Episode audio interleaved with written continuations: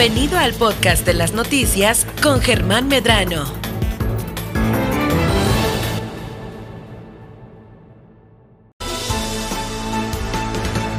Nadia Ojeda, llévanos de la mano para este viaje al pasado en un día como hoy, lunes 28 de febrero. Así es un día como hoy, pero de 1525, en México, el militar español Hernán Cortés hace ejecutar a Cuauhtémoc, el último emperador azteca de quien pues últimamente su nombre ha vuelto a resonar ya que se ha buscado eh, traer nuevamente el penacho de este emperador, lo cual ha sido complicado, ya se ha platicado al respecto, pues es una reliquia histórica la cual pues es un tanto delicada y no puede moverse desde Austria en donde se encuentra actualmente. De acá nos vamos a 1827 en Estados Unidos. La Baltimore y Ohio Railroad se convierte en la primera compañía ferroviaria de este país que ofrece transporte comercial de personas y mercancías. Ahora vámonos hasta 1844 y es que en el Teatro de la Cruz en Madrid se estrena la, la famosa obra teatral Don Juan Tenorio de José Zorrilla, obra que constituye junto con El Burlador de Sevilla una de las dos principales materializaciones literarias en la lengua española del mito de Don Juan. De acá nos vamos a 2022 y es que es cuando la peseta, conocida como moneda española, deja de ser de curso legal y desde entonces se usa esta moneda, la cual es el euro, que se usa pues en la mayoría de toda Europa. Vámonos ahora al 2013 y es que en Ciudad Vaticano renuncia el Papa Benedicto XVI, siendo el primer pontífice en hacerlo en la era contemporánea y el cuarto en la historia de la Iglesia Católica. El Papa Benedicto pues ha estado muy latente en nuestras efemérides esos últimos días. Sí, recuerdo que hace poquito hablaste de él. De su nacimiento, sí, así es. Ah, ok, entonces en esta ocasión es cuando renuncia. Así, muy claro, así está. Y de acá pues terminamos este viaje en el tiempo, este cortito viaje en el tiempo. Muy cortito. Sí, y es que en, en 1882 José Vasconcelos los Calderón nace eh, pues un gran conocido abogado, político, escritor, educador y funcionario público, además como filósofo mexicano. Pues ahí están, eh, estuvo corto el viaje de las efemérides, pero tenemos muchísima información el día de hoy. Así es, y pues ahorita nos, ahorita nos saludamos. Nos saludamos. Por, supuesto, gracias Nadia. Nadia Ojeda en unos momentos más con las tendencias que también eh, hay mucha información en Twitter en este momento, lo que se está pues llevando a cabo en este momento en las redes sociales. Nos los va a platicar en unos momentos más. Bueno, también eh, sobre lo que sucedió este fin de semana aquí en Baja California Sur, eh, déjeme comentarle que falleció una de las figuras más importantes en relación a la conservación de los recursos naturales. Estoy hablando del doctor y maestro Ramón Ojeda Mestre, quien eh, falleció aquí en la ciudad de La Paz a causa de las secuelas relacionadas por el COVID-19. Eh, fue ingresado al hospital tras presentar síntomas graves de este virus pandémico, por lo que permaneció en las instalaciones médicas por varias semanas, varias, y fue lamentablemente la noche de este pasado viernes 25 cuando falleció. El gobernador del estado expresó eh, su más profundo pésame a familiares y amigos, reiterando que fue impulsor del cuidado de los recursos naturales, eh, muy en especial también de Baja California Sur. Así lo dijo el gobernador. Lamento el fallecimiento del doctor Ramón Ojeda Mestre, un promotor del cuidado de los recursos naturales y profesional destacado, sin duda, una irreparable pérdida. Fue, entre otros cargos importantes, exsecretario de la Corte Internacional de Arbitraje y Conciliación Ambiental. También fue uno de los fundadores del programa Hoy no circula en la Ciudad de México y fue comentarista ambiental en varios espacios de noticieros nacionales, Ramón Ojeda Mestre. Eh, aquí en Baja California Sur ostentó el cargo de director del sistema de agua potable y alcantarillado de Los Cabos durante la administración de Armida Castro. También en el 2005 obtuvo el eh, Premio Mundial del Medio Ambiente Elizabeth Hauve y fue autor de una gran variedad de libros especializados en temas jurídicos y ambientales. Residió Tuvimos el honor de tenerlo aquí en nuestro estado durante los últimos 14 años e inclusive hasta pasamos un huracán juntos allá en, Los Cabos. Me recuerdo, creo que fue el huracán Lidia que estaba eh, pues en la cobertura para televisión, un servidor y ahí estaba también Ramón, eh, también dando otro, otro tipo de coberturas y bueno, lo recuerdo con gusto y con todo el profesionalismo del mundo eh, respecto a sus consejos y también a su, a su importante opinión en relación al temas, al temas de medio ambiente. Descanse en paz, Ramón Ojeda Mestre. Eh, también déjeme decirle que concluyó la segunda semana de clases presenciales aquí en Baja California Sur. Ya llevamos dos semanas y está dando a conocer la Secretaría de Educación Pública eh, que eh, hay un corte importante que ya se tiene de alumnos que van a las escuelas, a estas 834 escuelas de nivel básico. Y este corte eh, corresponde a 81 mil alumnos y alumnas de aquí de Baja California Sur.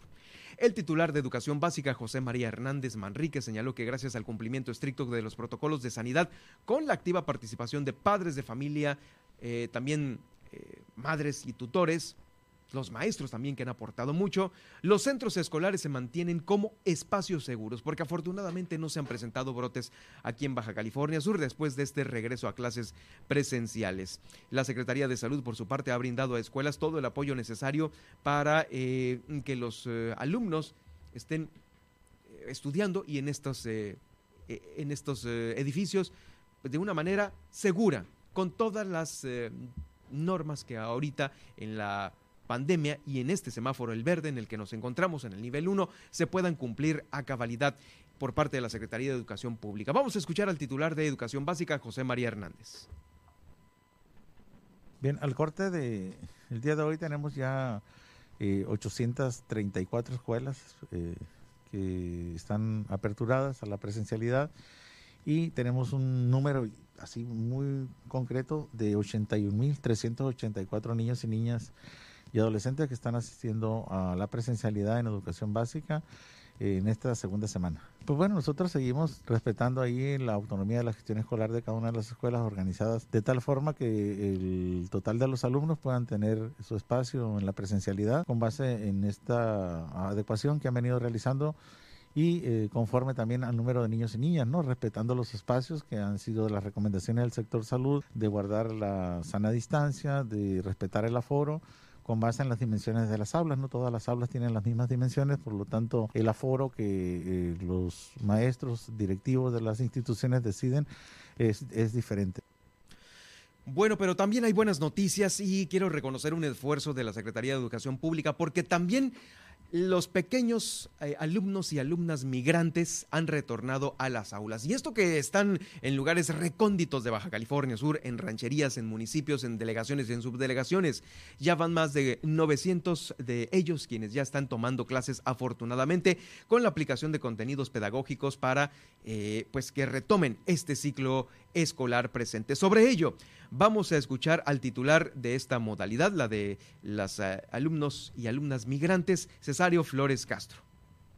De las escuelas en total son 983 alumnos los que hasta el momento pues están o ya regresaron de manera presencial, ¿no? De una totalidad de 1500. Pues muy contentos los alumnos, por supuesto, ¿no? Por, por este regreso a clases presencial. Por supuesto que con todas las medidas eh, higiénicas, ¿no? Lo que es la prevención. Ahorita hay alumnos que están llegando, dada la temporada alta, ¿no? Que se están incrementando la matrícula de alumnos, porque los, en los jornaleros agrícolas, pues así está están llegando ¿no? en cuanto a lo que es el crecimiento de la producción, pues se van sumando alumnos. La invitación es de que se sigan sumando las escuelas que están próximas a aperturarse, este, jardines de niños que ahora el día 28 ya van a iniciar. La atención es para el total de los alumnos y esperemos pues que suba la matrícula. Bueno, también dentro del tema educativo, eh, déjeme felicitar a una generación más que egresa de la Universidad Autónoma de Baja California Sur. En este caso son 290 estudiantes eh, que están distribuidos entre La Paz y Los Cabos. Ellos obtuvieron la documentación respectiva que avala la culminación de sus estudios profesionales. Fue un acto protocolario en donde egresaron, como le digo, estos 290 estudiantes de carreras como las siguientes, biología marina, acuacultura, fuentes de energía renovables, pesquerías, prevención de desastres y protección civil, agronomía, desarrollo de software, eh, tecnología computacional, administración de tecnologías de la información y derecho, todos ellos pertenecientes a la generación 2017-2021. En su mensaje, el rector, el doctor Dante Salgado González, eh, aseguró que este nuevo grupo forma parte de un conjunto de mexicanas y de mexicanos que han podido, con esfuerzo y disciplina, cumplir con esta meta pese a la pandemia porque recordemos que hubo una pausa, luego después hubo clases presenciales y ahorita, eh, pues todavía siguen en esta modalidad, clases presenciales. Eh, ¿Cómo los de educación básica ya están yendo a presenciales y los de la universidad no? No lo podemos entender ese detalle, eh, pero vamos, educación básica le está poniendo el ejemplo a la educación superior directamente a la Universidad Autónoma de Baja California Sur. ¿Por qué no van a clases presenciales, rector? Ya es tiempo de que se retome esta eh, situación. Si lo hacen en un lado, lo hacen en otro. Y créame que hay más seguridad y más responsabilidad en una persona profesional que a lo mejor en un pequeño de preescolar, de primaria o de secundaria. Esto ya tiene que suceder, rector. Esperamos su comunicado ya aquí en la ciudad de La Paz para que de un momento a otro se retomen estas clases presenciales. Y esperamos, claro, por supuesto, que no sea un tema de sindicatos, de política, de, este, de esta politiquería que también existe en la Universidad Autónoma de Baja California Bueno, eh, regresando al tema de los egresados, el doctor reconoció que es una gran contribución que hace la universidad a la sociedad y a las familias eh, de aquí de Baja California Sur porque se van a adaptar definitivamente sin dificultades a las nuevas condiciones mm, que vive nuestro estado. El gobernador del estado, Víctor Castro Cosío, también hizo uso de la voz para celebrar este hecho que resume el esfuerzo de muchas personas que deben de ya servir de base para que este grupo eh, se siga superando. Muchas felicidades a todos los alumnos que concluyeron su etapa. Ahora viene la titulación, ¿eh? No nada más es egresar y tener la carta de pasante, hay que eh, titularse de alguna manera y hay diferentes maneras. Ahora sí que los más eh, chipocludos lo harán a la antigüita con sinodales y un examen profesional y pues eh, quienes correrán por el camino de hacer un examen, que es el que regularmente pone Ceneval, lo pueden hacer también. El chiste es que hay que hacerlo porque no acaba la educación ahora con una licenciatura, ¿eh?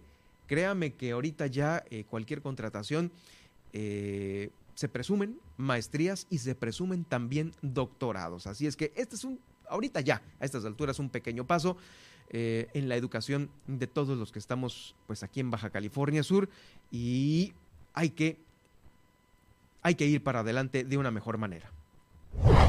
Bueno, déjeme decirle que hay información importante por el tema de la regularización de los autos chocolate. El día de ayer 27, domingo 27, se publicó en el diario oficial de la Federación las modificaciones oficiales al decreto presidencial que está permitiendo de legalizar los autos chocolates de procedencia extranjera aquí en Baja California Sur y ya no va a ser hasta junio cuando se tenga este límite para regularizarlos, va a ser hasta septiembre y las agencias aduanales ya no van a figurar más en este trámite.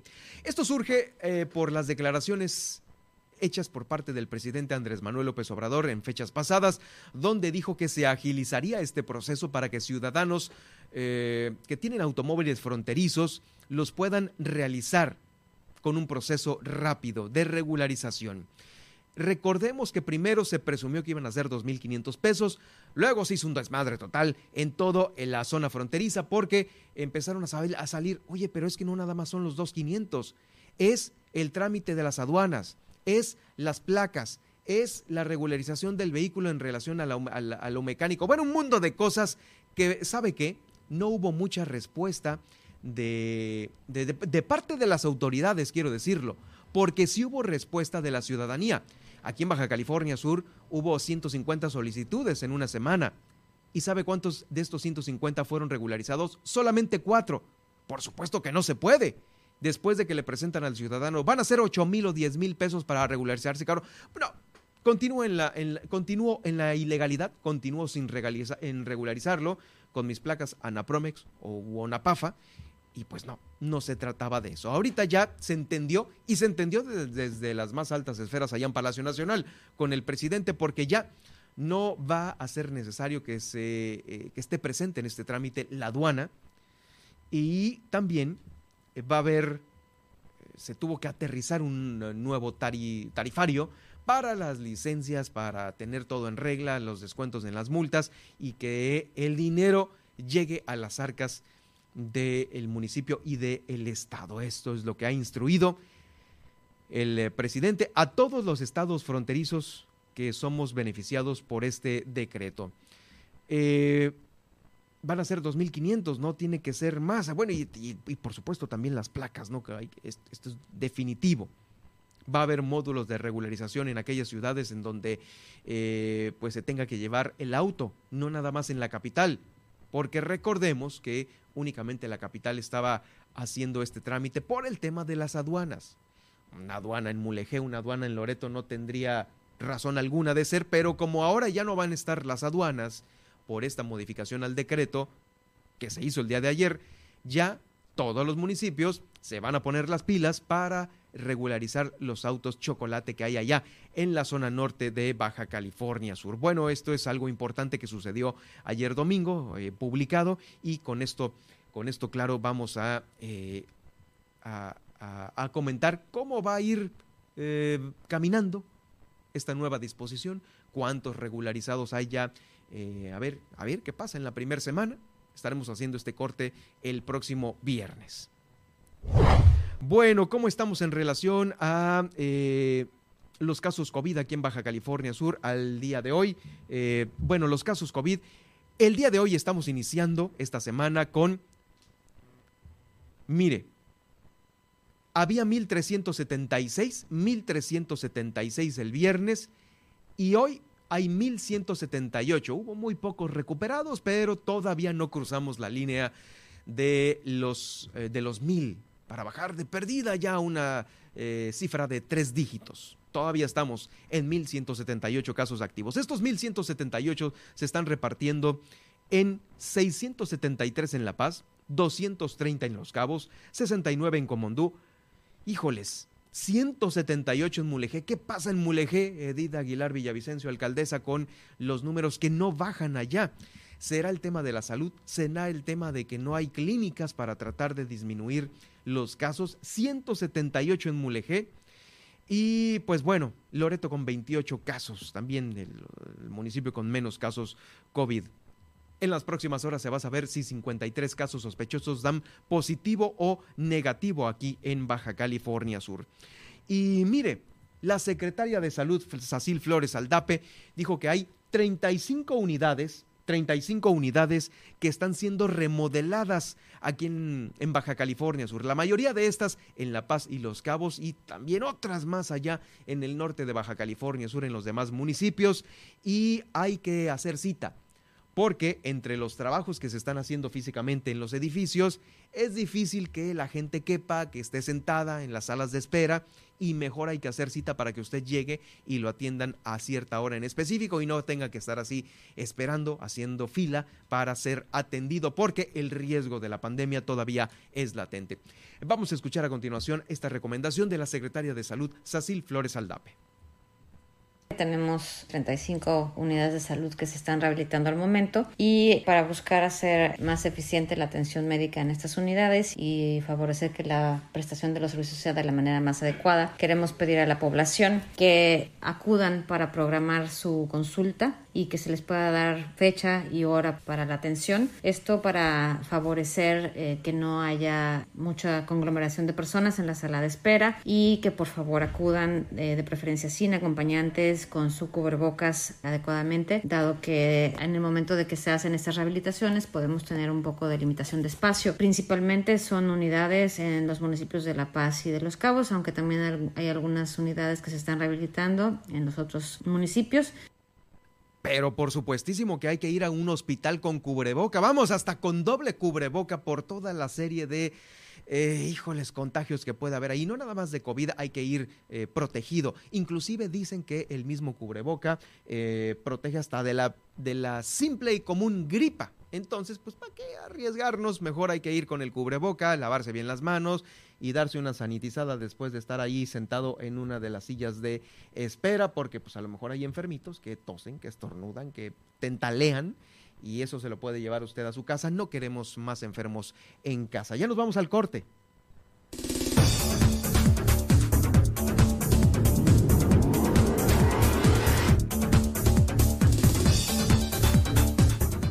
Continúen con nosotros en la frecuencia de Super Estéreo Milet porque en el noticiero a continuación vendrá la entrevista del lunes con nutrición de Alma Lorena Ruelas. Además, no se pierdan el pronóstico del clima. En unos momentos les vamos a decir cómo continuarán los cielos aquí en Baja California Sur y también les traemos los titulares. Ya ven, se celebró la segunda reunión de los gobernadores de la Mesa del Pacífico. En un momento más se los vamos a comentar y también vamos a platicar sobre el tema turístico que se acordó lanzar en el próximo Tianguis Turístico de Acapulco. Eh, con referencia de aquí de La Paz. Regresamos.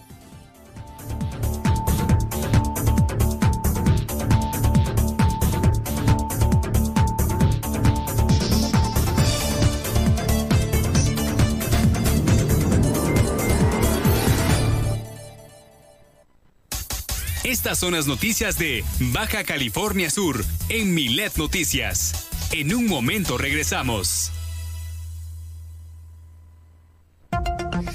¿Hay desabasto de agua en tu colonia? ¿Tienes problemas con el transporte público? Cual sea el problema en tu comunidad, no lo pienses más y realiza ya tu denuncia ciudadana a la línea Milet de WhatsApp 612-205-7777. Fácil, para que no la olvides. 612-205-7777. Milet Noticias, Baja California Sur. A las madres y padres de familia les envío este audio para recordarles que las niñas y niños deben llegar a clase con su cubrebocas bien puesto. También les recuerdo que el salón estará a la mitad de su capacidad para salvaguardar la salud de nuestros alumnos. Porque en la escuela queremos que estén seguros. Con todas las medidas de seguridad, estamos listos para un regreso a clases saludable. En el gobierno de Baja California Sur, te queremos seguro. Gobierno del Estado de Baja California Sur.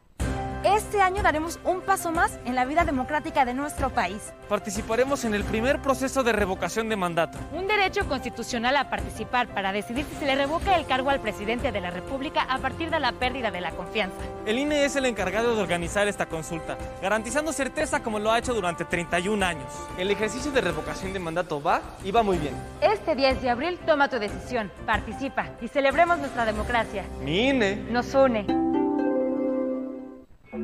Fentanilo, heroína, cocaína, piedra, cristal. No importa qué droga te metas, de todas formas te destruyes. La sangre de las drogas nos mancha a todos. Mejor métete esto en la cabeza. Si te drogas, te dañas. Si necesitas ayuda, llama a la línea de la vida. 800-911-2000. Para vivir feliz, no necesitas meterte nada. En el 95.1 FM de La Paz y 91.5 en Los Cabos, Milet Noticias Baja California Sur. La información más importante del estado, México y el mundo, con Germán Medrano, de lunes a viernes a las 2 de la tarde. Milet Noticias Baja California Sur. Estás escuchando. Estás escuchando. Super Estéreo Milet. X, H, B, C, P, Z, FM. En el 95.1 FM. Desde La Paz. Y X, H, M, P, J, FM. En el 91.5 FM. Desde Los Cabos, Baja California Sur. Super Estéreo Milet. Emisoras integrantes de Grupo Milet México.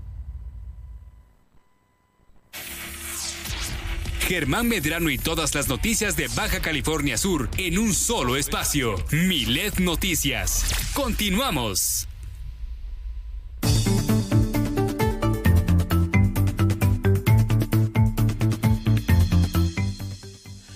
Nadia Ojeda, platícanos cómo va a estar el clima esta semana. Iniciamos semana y pues queremos saber cómo, cómo vamos a venir a la chamba. Tú nos dirás de una mejor manera. El clima con Nadia Ojeda aquí en Milet Noticias, Baja California Sur.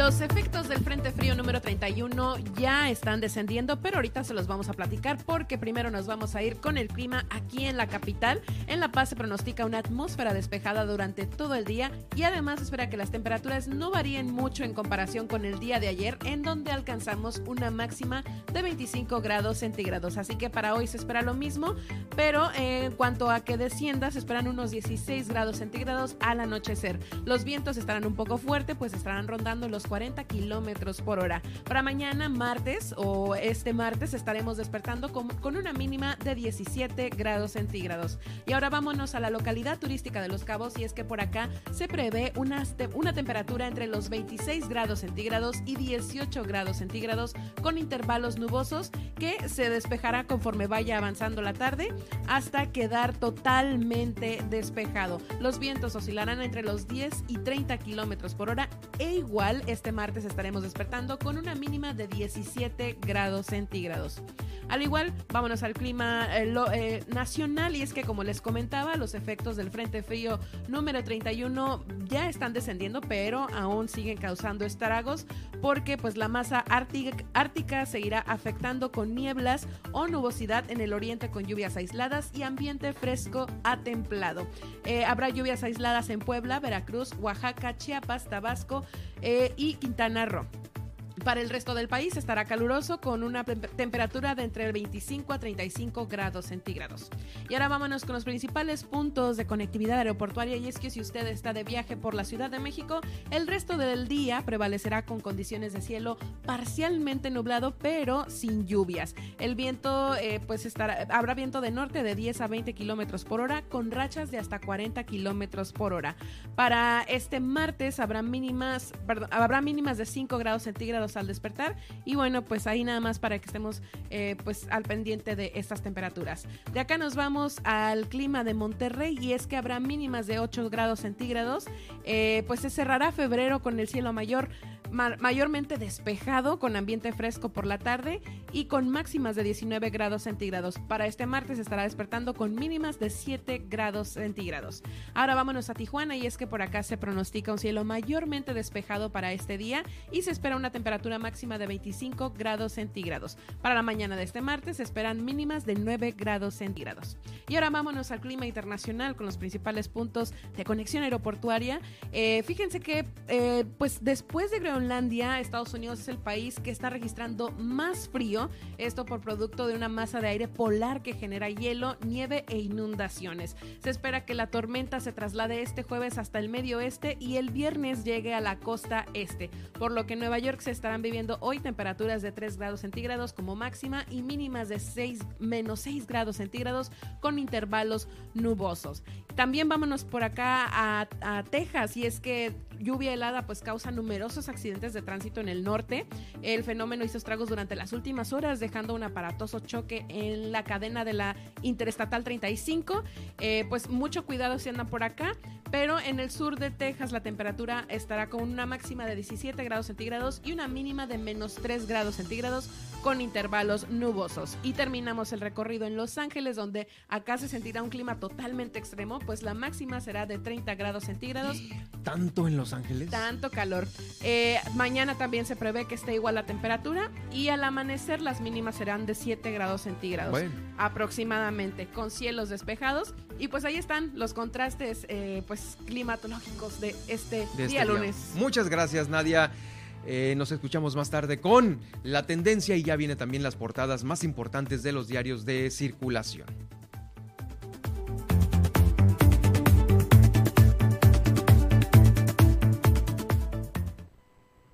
Escríbenos a través de WhatsApp al 612-205-7777 y guárdanos en tu lista de contactos.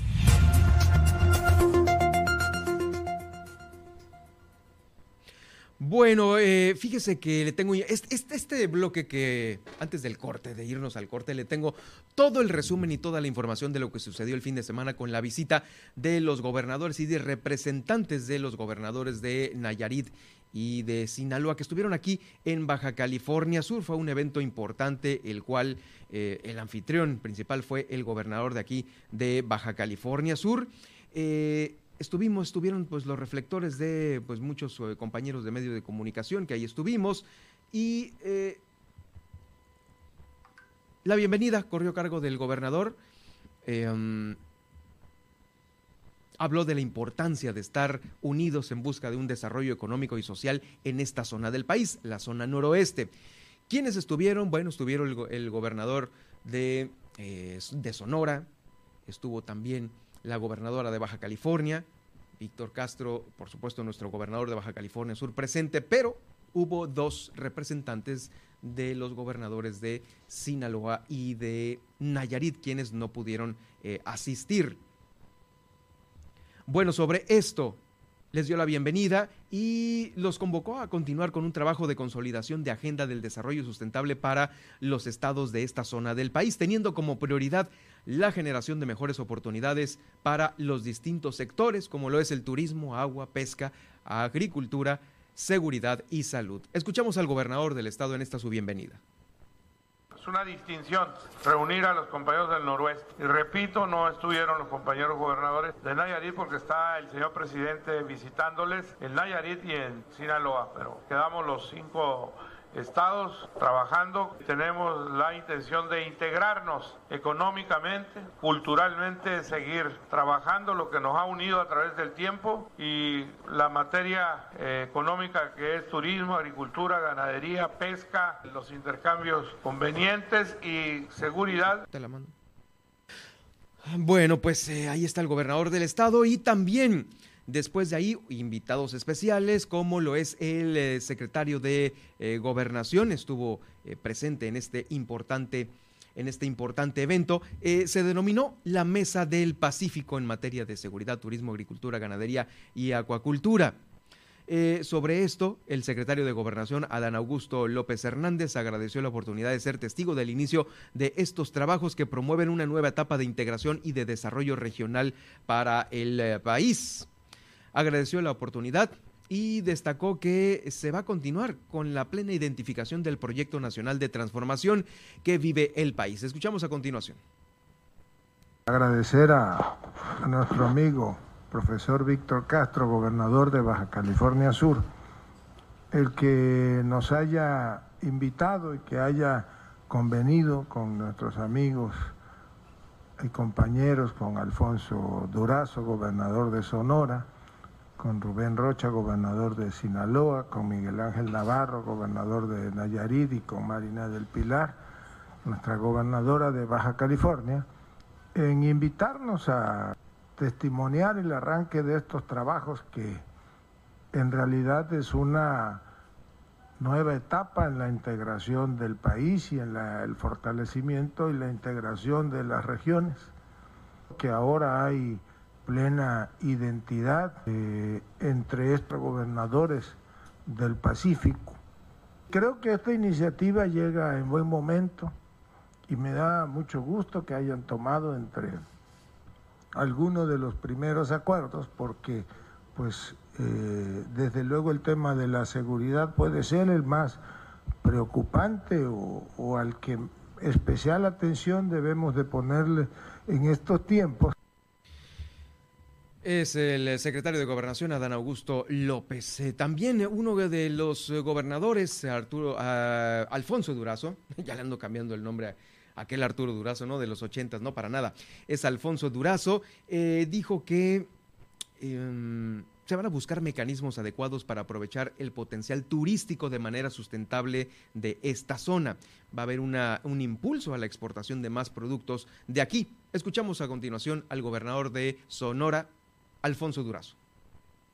Partimos, en primer lugar, de optimizar el aprovechamiento de los recursos del mar de Cortés con pleno respeto a la naturaleza. Ese es uno de los objetivos eh, fundamentales. Es posible eh, conciliar eh, el disfrute de estas bellezas, de la riqueza, de la biodiversidad, del mar de Cortés sin atentar contra su equilibrio ecológico. Fíjese que el tema de la biodiversidad, sí, lo del mar de Cortés, este, el, el, ir avanzando en este desarrollo muy, muy de la mano con el medio ambiente, sí, fue uno de los temas principales. Pero el otro tema principal, que también lo dijeron, de viva voz lo escuchamos todos los reporteros que estábamos ahí en sala de gobernadores, fue el punto de estar de acuerdo todos en apoyar la reforma eléctrica que el presidente de México presentó al Congreso de la Unión. En eso, en eso hicieron mucho hincapié de que iban a seguir eh, pues en esta línea de apoyo. Lo escuchamos a continuación. Desde nuestro ámbito político para impulsar la aprobación de la reforma eléctrica que ha presentado ante el Congreso de la Unión el presidente López Obrador. Desde nuestros estados, particularmente desde Sonora, que es un estado importador nato y neto de energías, para nosotros es fundamental la aprobación de esa reforma. Y bueno, también ya lo comentábamos en otras emisiones de aquí de Milet Noticias Baja California Sur, que nos, si ellos están así e importan energía, pues nosotros estamos produciéndola aquí mismo porque no estamos conectados a el macizo continental. Y bueno, sobre ello también eh, a Jacqueline Valenzuela, quien es la directora de Cerca, eh, nos comentaba qué tan viable sería estar conectados o no, o fomentar inclusive energías limpias y renovables de la mano con la iniciativa privada. Este es todo un tema que ya discutimos aquí en el noticiero. Bueno, después de que dijeron que van a apoyar la reforma del presidente a como dé lugar en sus respectivos estados, así acaba de escuchar usted a Alfonso Durazo, le van a meter todo para que sí se apruebe completamente. Eh, también el tema turístico fue un punto muy importante y acordaron, acordaron lanzar una marca, una marca que se llama Riviera del Mar de Cortés, eh, que va a incluir productos y servicios regionales. Um, esta la van a presentar eh, próximamente en el Tianguis Turístico de Acapulco. Es una marca regional, Riviera del Mar de Cortés. ¿Le gusta? ¿Le gusta cómo suena?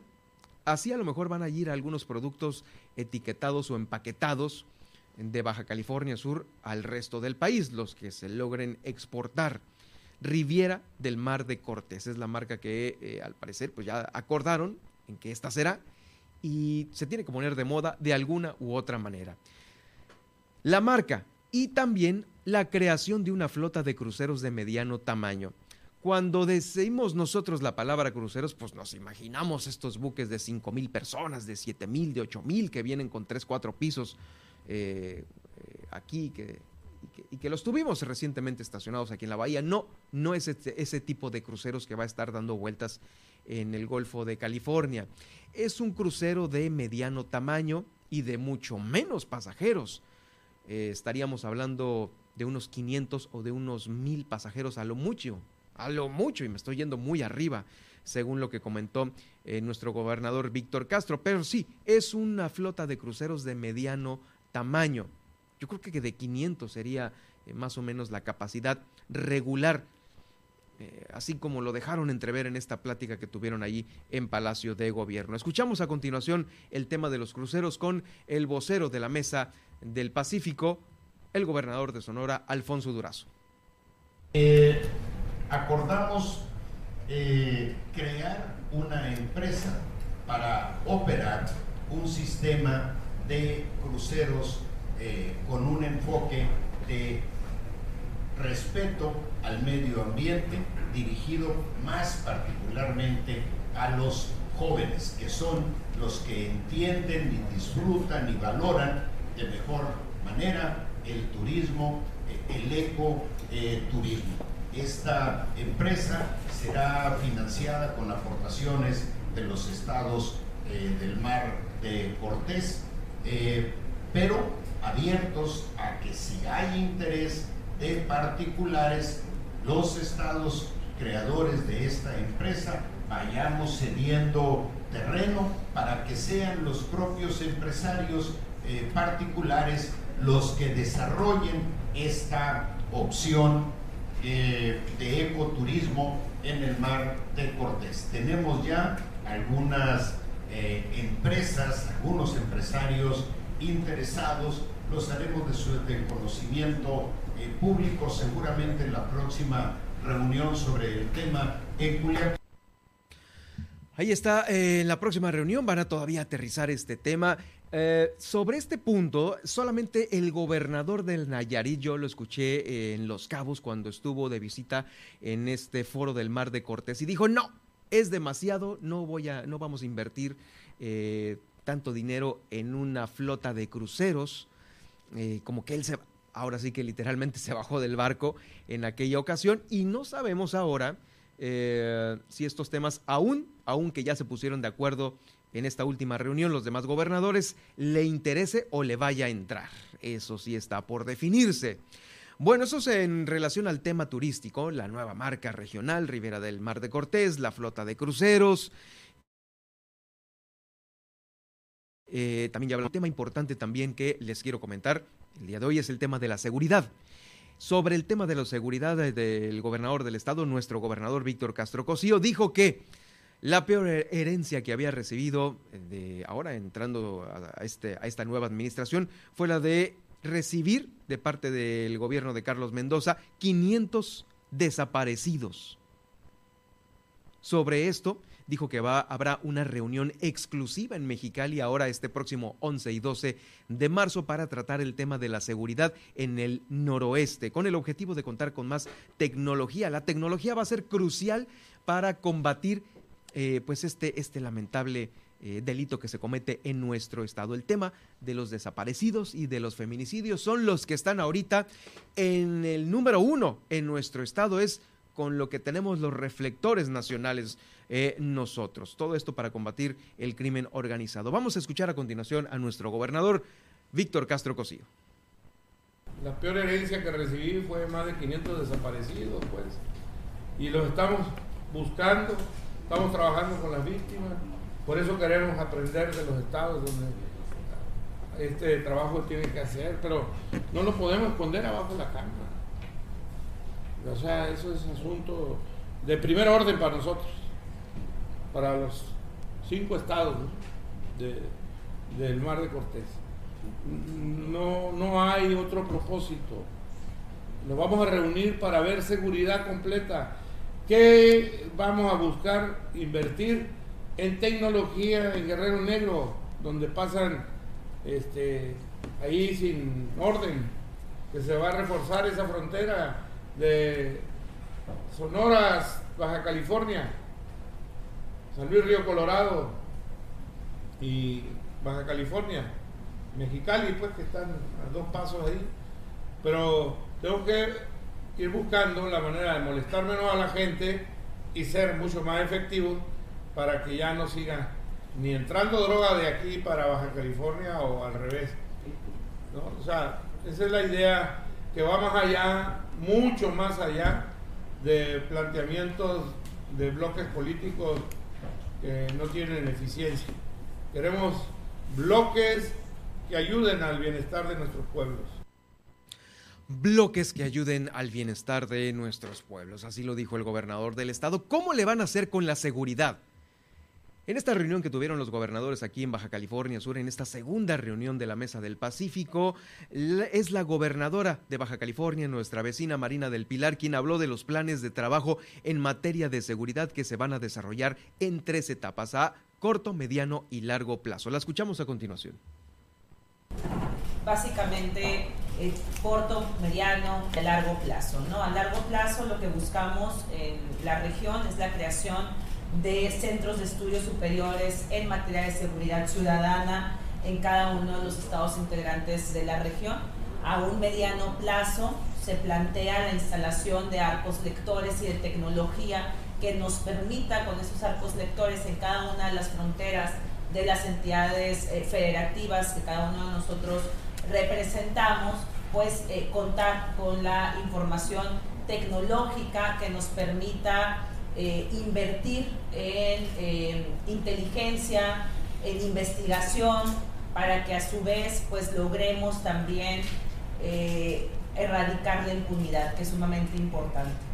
Y a corto plazo pues es eh, este convenio que, les hemos estado comentando, en los cuales vamos a participar todos los estados de la región eh, generando, pues, eh, fortaleciendo el convenio de colaboración entre nuestras entidades para poder compartir la información que consideremos relevante en materia de seguridad. Otro de los temas también que en materia de seguridad se tocó fue el de la seguridad en los litorales que rodean a estos cinco estados que conforman esta región del país. Sobre ello eh, retomó la palabra el gobernador de Sonora, Alfonso Durazo trabajar, crear un frente para mejorar la inspección y vigilancia pesquera y acuícola en toda la región del Golfo, de tal manera que su explotación pesquera responda a los lineamientos oficiales y al objetivo de mantener eh, en recuperación permanente la explotación pesquera de esta eh, región. quedamos de trabajar para estandarizar los estatus sanitarios de los cinco estados de la región. Cada uno de los pues esta era la oportunidad también para que eh, comentaran entre ellos mismos lo que aquí muchas veces se ha dicho y se lo he informado yo aquí en Milet Noticias, en esta frecuencia, eh, el tema de los grandes buques que vienen a sacar con artes de pesca no autorizados eh, el producto de Baja California Sur. Esta es la oportunidad, o era la oportunidad, digo, es todavía porque va a haber otras reuniones importantes, pero eh, déjeme decirle que sobre este tema sí no hubo oportunidad de abundar un poco más. Eh, es importante también hacerles sentir a ellos, a los mismos gobernadores, tanto de Sonora como de Sinaloa, son los estados que más han sido referidos eh, por los pescadores ribereños locales, de que se vienen a meter aquí con artes de pesca no autorizadas a hacer un saqueo y una depredación eh, muy grande de nuestros litorales. Y bueno, esto también tiene que ver con la legislación, la legislación eh, marítima, ahí los temas de qué es lo que se permite, qué es lo que no, también es, es, es, todo, es todo un comentario importante que se le debe de dedicar a, a ello. Los litorales y el saqueo que otros estados hacen en otros estados. Nosotros no podemos estar en ese supuesto porque no tenemos flota de gran calado. Esa es la diferencia. Pero sí los otros estados que llegan y entran eh, por la puerta grande a Baja California Sur a llevarse lo que necesitan. Bueno, sobre este mismo tema, em, eh, lo que sí se refirió y lo hizo déjeme decirle perfectamente nuestro gobernador eh, Víctor Castro Cosío, fue el pedirle a la gobernadora de Baja California que no dé un cambio de autorización de uso de suelo para eh, la minera El Arco. Le voy a platicar ahorita este tema en unos momentos más cuando hagamos el recorrido que hacemos por los municipios de Baja California Sur, porque es lo que le tengo a continuación, eh, que sucedió ahí en esta mesa para los habitantes de Mulegé. Eh, después del corte que hago este recorrido, le voy a tener lo que el gobernador del estado le pidió a la gobernadora de Baja California eh, para que no otorgara este uso de suelo. Y toda la historia de esta laminera El Arco que se ubica ahí en, en los límites de Baja California y con vecinos también de Baja California Sur, porque esto lo llamó el gobernador del estado algo absurdo. ¿Cómo van a dividir un acuífero? Por una división geopolítica, por una división eh, territorial. No se puede. El acuífero está mitad en Baja California y mitad en Baja California Sur. Y resulta que la minera está ahí, en Baja California, extrayendo agua para sus fines eh, eh, privados, propios. Pues no lo va a dejar sin agua a los habitantes de Baja California. Es una pregunta muy acertada que realizó nuestro compañero Elías Medina eh, para el gobernador del estado y afortunadamente el gobernador Víctor Castro Cosío, nuestro gobernador, salió en la defensa de los habitantes de Mulegé. Con esto voy a regresar después de la pausa en el recorrido que hacemos por los municipios de Baja California Sur.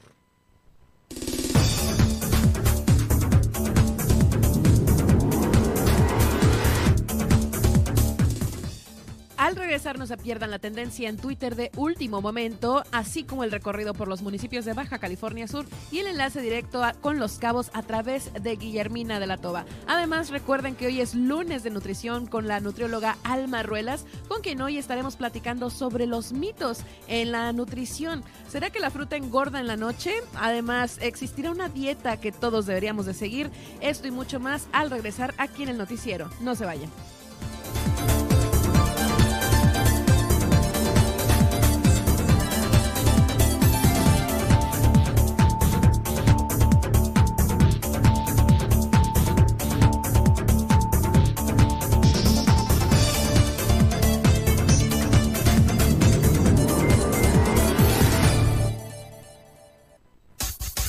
Son las noticias de Baja California Sur en Milet Noticias. En un momento regresamos. Milet Noticias Baja California Sur transmite en Los Cabos en 91.5 FM y La Paz 95.1 FM.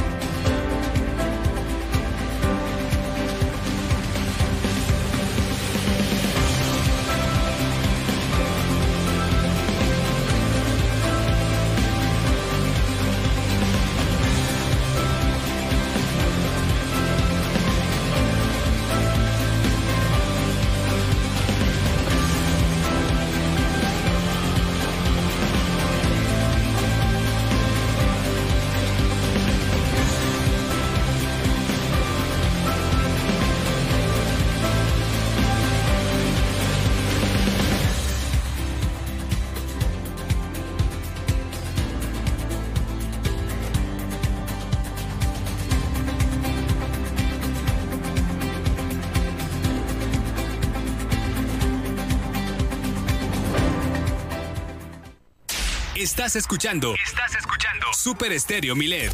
X, H, B, C, P, Z, FM. En el 95.1 FM. Desde La Paz. Y X, H, M, P, J, FM. En el 91.5 FM. Desde Los Cabos, Baja California Sur. Super Estéreo Milet. Emisoras integrantes de Grupo Milet México.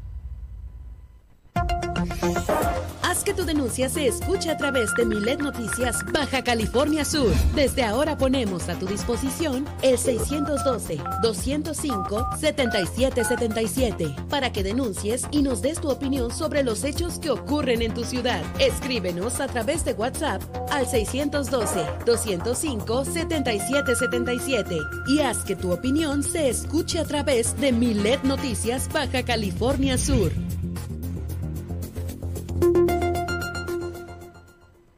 A las madres y padres de familia les envío este audio para recordarles que las niñas y niños deben llegar a clase con su cubrebocas bien puesto. También les recuerdo que el salón estará a la mitad de su capacidad para salvaguardar la salud de nuestros alumnos. Porque en la escuela queremos que estén seguros. Con todas las medidas de seguridad, estamos listos para un regreso a clases saludable. En el gobierno de Baja California Sur, te queremos seguro. Gobierno del Estado de Baja California Sur.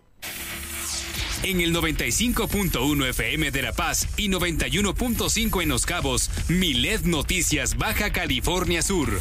La información más importante del estado, México y el mundo, con Germán Medrano, de lunes a viernes a las 2 de la tarde. Milet Noticias Baja California Sur.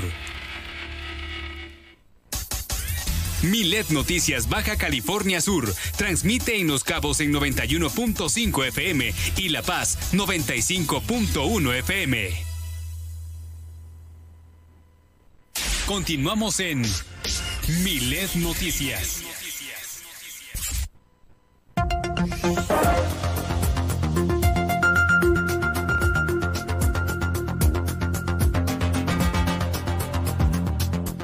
Las redes sociales han estado muy activas durante este fin de semana y desde que inició este conflicto allá en Ucrania. Y bueno, también hay temas importantes que en nuestro país están dando la vuelta. Nadia Ojeda, ¿qué tal? Te saludo de nueva cuenta con gusto. Lo que tenemos en tendencia en este momento y por supuesto lo más importante de la mañanera. ¿Qué te parece que empezamos con lo importante de la mañanera, la mañanera y es que el presidente pide esperar investigación de supuesto fusilamiento de 17 personas en Michoacán porque no se han encontrado los cuerpos. A su vez, Andrés Manuel López Obrador confirmó que sí hay evidencia de un enfrentamiento, ya que hay casquillos y bolsas, pero no los restos de los supuestos acribillados. La supuesta masacre sucedió durante un velorio ayer en Michoacán y es un hecho que pues continúa con incógnitas porque como eh, repito, no se han encontrado los cuerpos. Sí, también las autoridades estaba escuchando eh, esta mañana que no querían hablar todavía ninguna de las autoridades. Creo que el, pro- el procurador de Michoacán eh, también había estado eh, pues evadiendo algunas preguntas de la prensa. El mismo presidente pues no tenía clara eh, esta situación que había sucedido y sí, es un hecho, híjole, si se comprueba todo esto, muy muy lamentable que eh, pues ha sucedido de nueva cuenta en nuestro país. Sí, en cuanto surja una actualización, pues lo estaremos comunicando aquí. También el, fantasma de Ayotzinapa, ¿no? Sí, así- justamente Ayotzinapa fue tendencia por ello, ahorita lo vamos a abordar. Y pues además en la mañanera el presidente usó la entrevista del jefe Diego para negar conflicto de interés en el caso de José Ramón López Beltrán. El presidente usó un video de una entrevista de uno de sus principales adversarios políticos para señalar que no hay conflicto de interés ni ninguna ilegalidad en la renta de, una ca- de la casa de Houston en Texas. Y en el video el ex candidato presidencial del PAN reconoce que hasta hoy no está demostrada ninguna ilegalidad o un delito en la investigación que se dio a conocer por Mexicanos contra la Corrupción y la Impunidad por Carlos Loret de Mola en Latinus sobre la vida del hijo y nueva de López Obrador en Houston. También el presidente criticó que no han ofrecido una disculpa por el caso de la Casa Gris porque no hay ningún conflicto de interés. Dice que no sirvió de nada la lanzada contra su hijo eh, por la Casa de Houston, pues así sigue apareciendo alto en aprobación. Al pre- esto lo presumió, eh, pues a raíz de la encuesta del Universal en la cual pues, el presidente tiene un 65% de aceptación y pues esto lo celebró diciendo que el pueblo no es tonto. Además, el mandatario cuestionó el tiempo y dinero que gastaron sus adversarios en la renta de una por lo, de lo mismo de la casa y pues bueno, esto sigue siendo tema intendencia en esta conferencia que se ofrece pues todos todos los días. Como les comentaba, así es, eh, Ayotzinapa también es tendencia y es que la desaparición de los estudiantes en 2014 es recordada tras la presunta ejecución de personas en Michoacán y pues tras la versión de las autoridades. Así que pues esto no se olvida, aún es tema y pues aúna, ¿no? Este tema de, de los, del, del presunto fusilamiento que se suscitó el día de ayer, 27 de febrero. También es tendencia que Ucrania y Rusia acuerdan una segunda reunión, esto tras sentarse a la mesa en Bielorrusia los representantes de ambos países culminaron la primera jornada de, negociaciones con algunos avances y acordaron también una segunda reunión para poner fin a la invasión rusa a Ucrania. En la llamada con el presidente Francis Macron, Vladimir Putin condicionó el fin de la invasión al reconocimiento de Crimea y a la desmilitarización de Ucrania, en donde este lunes se reportan ataques a zonas urbanas. Pues bueno, mientras eso se negocia, todavía hay masacres, todavía hay atentados, esto no ha terminado y pues también siguen surgiendo algunas notas. Eh, Ucrania también ya se quiere apuntar a la OTAN. Por ahí ya está. Hay una solicitud ya formal, le circuló la carta justamente eh, no, a la Unión Europea, ¿no?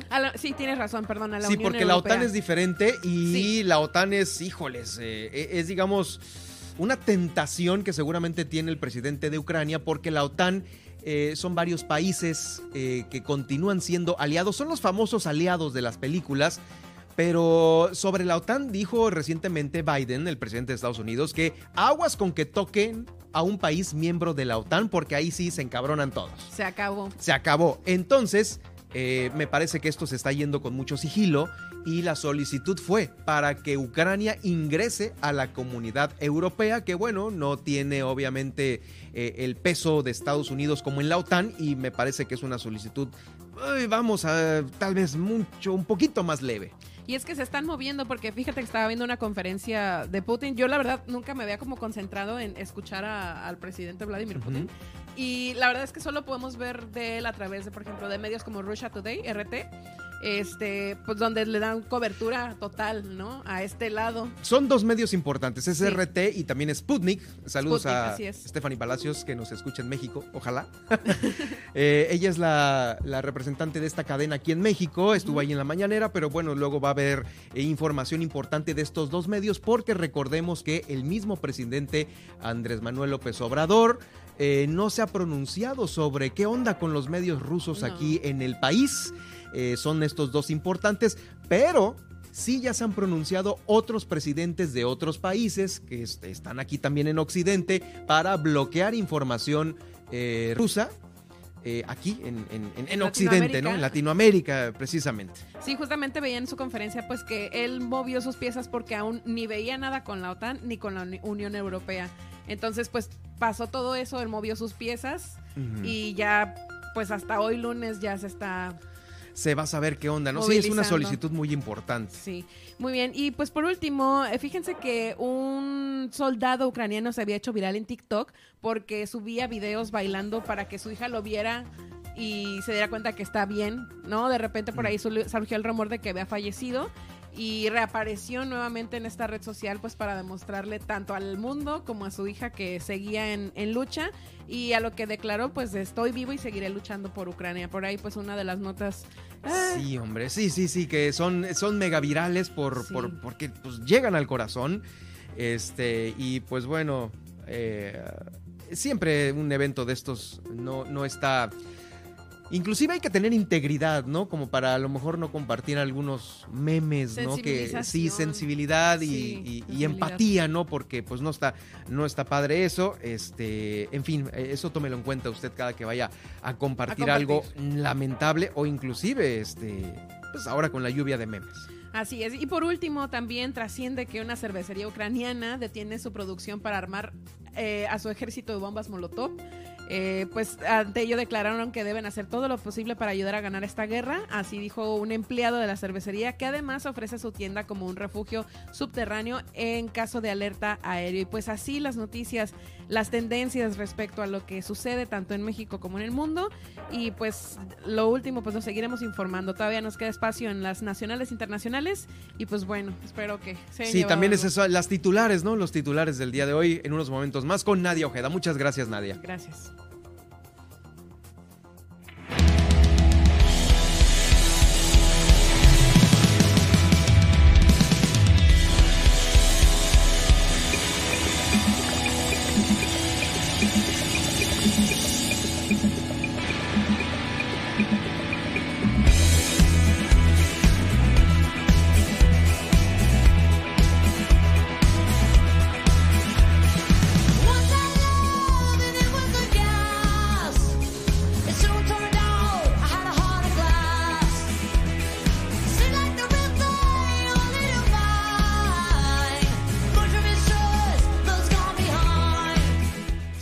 Señor, nos estamos reventando el día de hoy, lunes, con Miley Cyrus y esta, este rolón que de nueva cuenta sonó en los charts de la música porque es un cover de Blondie que le ha salido perfectamente a Miley Cyrus, en, no nada más de Blondie, sino de muchos otros eh, eh, grupos y artistas de otras épocas, de otras décadas, y los ha retomado de una manera inaudita.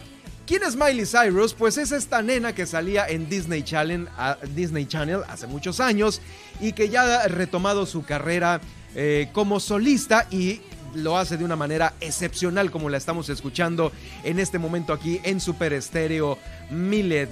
¿Por qué les estoy poniendo a Miley Cyrus aquí en la mitad del noticiero? Para iniciar este recorrido por los municipios de Baja California Sur, porque por supuesto está disfrutando de Baja California Sur y de Cabo San Lucas, porque se le vio acompañada de su novio, el también músico Max Morando, allá en Los Cabos. Tiene 29 años de edad.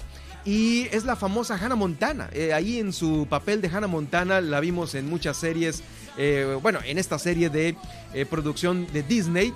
Y estuvo el viernes, fue cuando le tomaron la foto el viernes, allí disfrutando de Los Cabos, de un exclusivo hotel en Los Cabos. Miley y Max la pasaron muy bien allá en Los Cabos y caminaron alrededor del hotel tomados de la mano. Esto lo publicó eh, una fuente para E-News, de donde pues estamos retomando esta información. Miley Cyrus de visita en Baja California Sur, también una de las grandes de ahora que está retomando los éxitos del ayer con este rock alternativo. Tiene un bozarrón que, híjoles. A ver, lo escuchamos a continuación.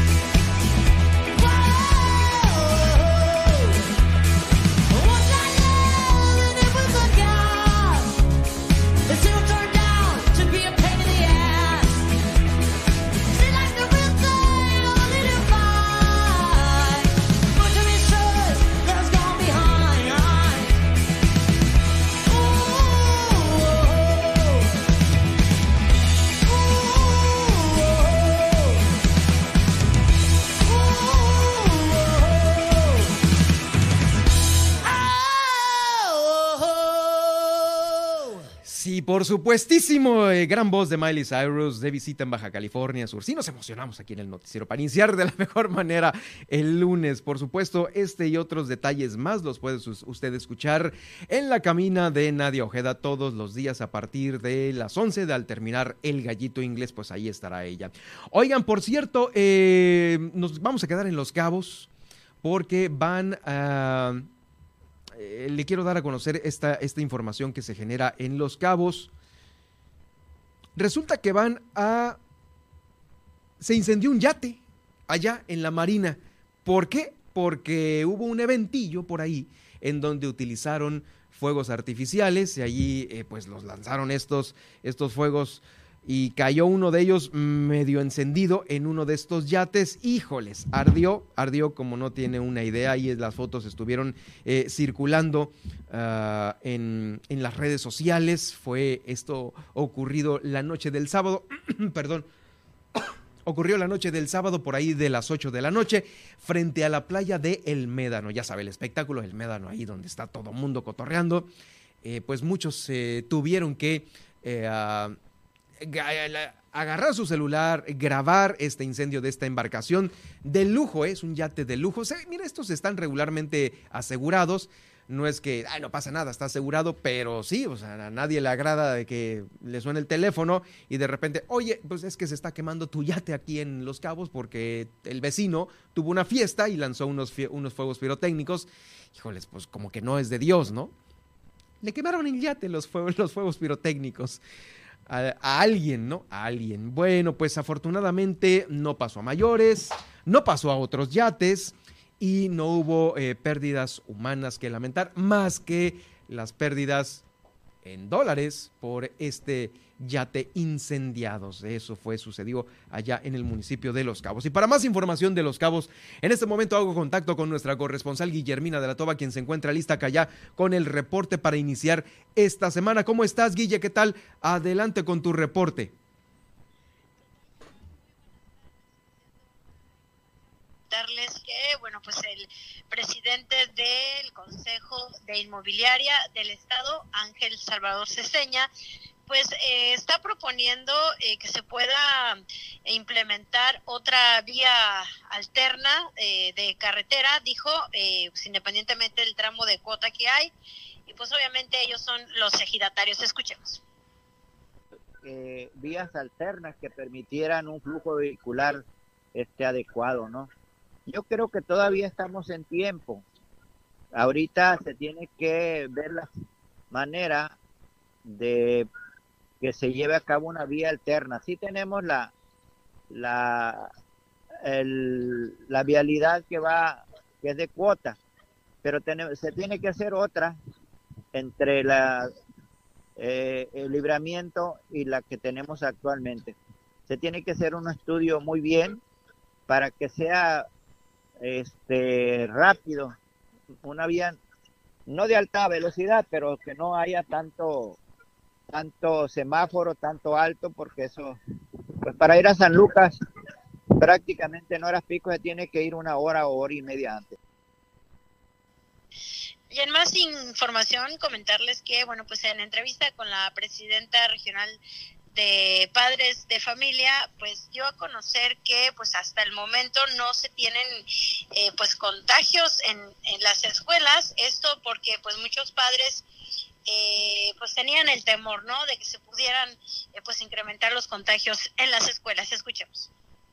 Ha trascendido bien, va fluyendo bien, este, no todos van, no todos los padres están conformes, muchos padres de familia, la gente, hay gente que todavía tiene mucho temor de lo que sucede y eso pues te puedo decir que es un, pues según lo como ha, ido fluyendo la presencia de los padres, la verdad, este no ha sido eh, no ha sido bien visto por 100, pero tampoco es tampoco es bajo. Un 70% de, de la ciudadanía ya ya asumió que va a poder regresar y ya lo toma como que ya vamos de regreso a la normalidad. Si se diera un contagio en una escuela, tendrían que cerrar la escuela por días otra vez. Entonces, este, no ha habido ninguna ningún contagio hasta la fecha ahorita no se ha sabido y en otro tema, eh, pues continúan las negociaciones entre eh, la dirección del ITES y del sindicato. Eh, hasta el momento, pues no ha estallado la huelga porque, bueno, pues están buscando pues coincidir en estos acuerdos. Es el Instituto Tecnológico de Estudios Superiores de Los Cabos, ¿correcto? Así es, Germán, Instituto Tecnológico del ITES, aquí en Los Cabos. De sus funciones hace un un planteamiento sobre la negociación salarial bienal. Cada dos años entra en negociación salarial y cada dos años entra en negociación contractual. Este año tocó la negociación salarial. Esta negociación salarial se hace de los tres tecnológicos, del tecnológico de Mulegé, del tecnológico del Valle y del tecnológico de Los Cabos. En nuestro caso del Tecnológico de Los Cabos, estamos en un diálogo abierto con el sindicato, vamos en, un, en, un, este, en una muy buena relación y se está atendiendo la situación de demanda salarial. Creo yo que el día de hoy, más tardar mañana, ya se, se acomoda el convenio para, para cerrar este, este posible estallamiento huelga.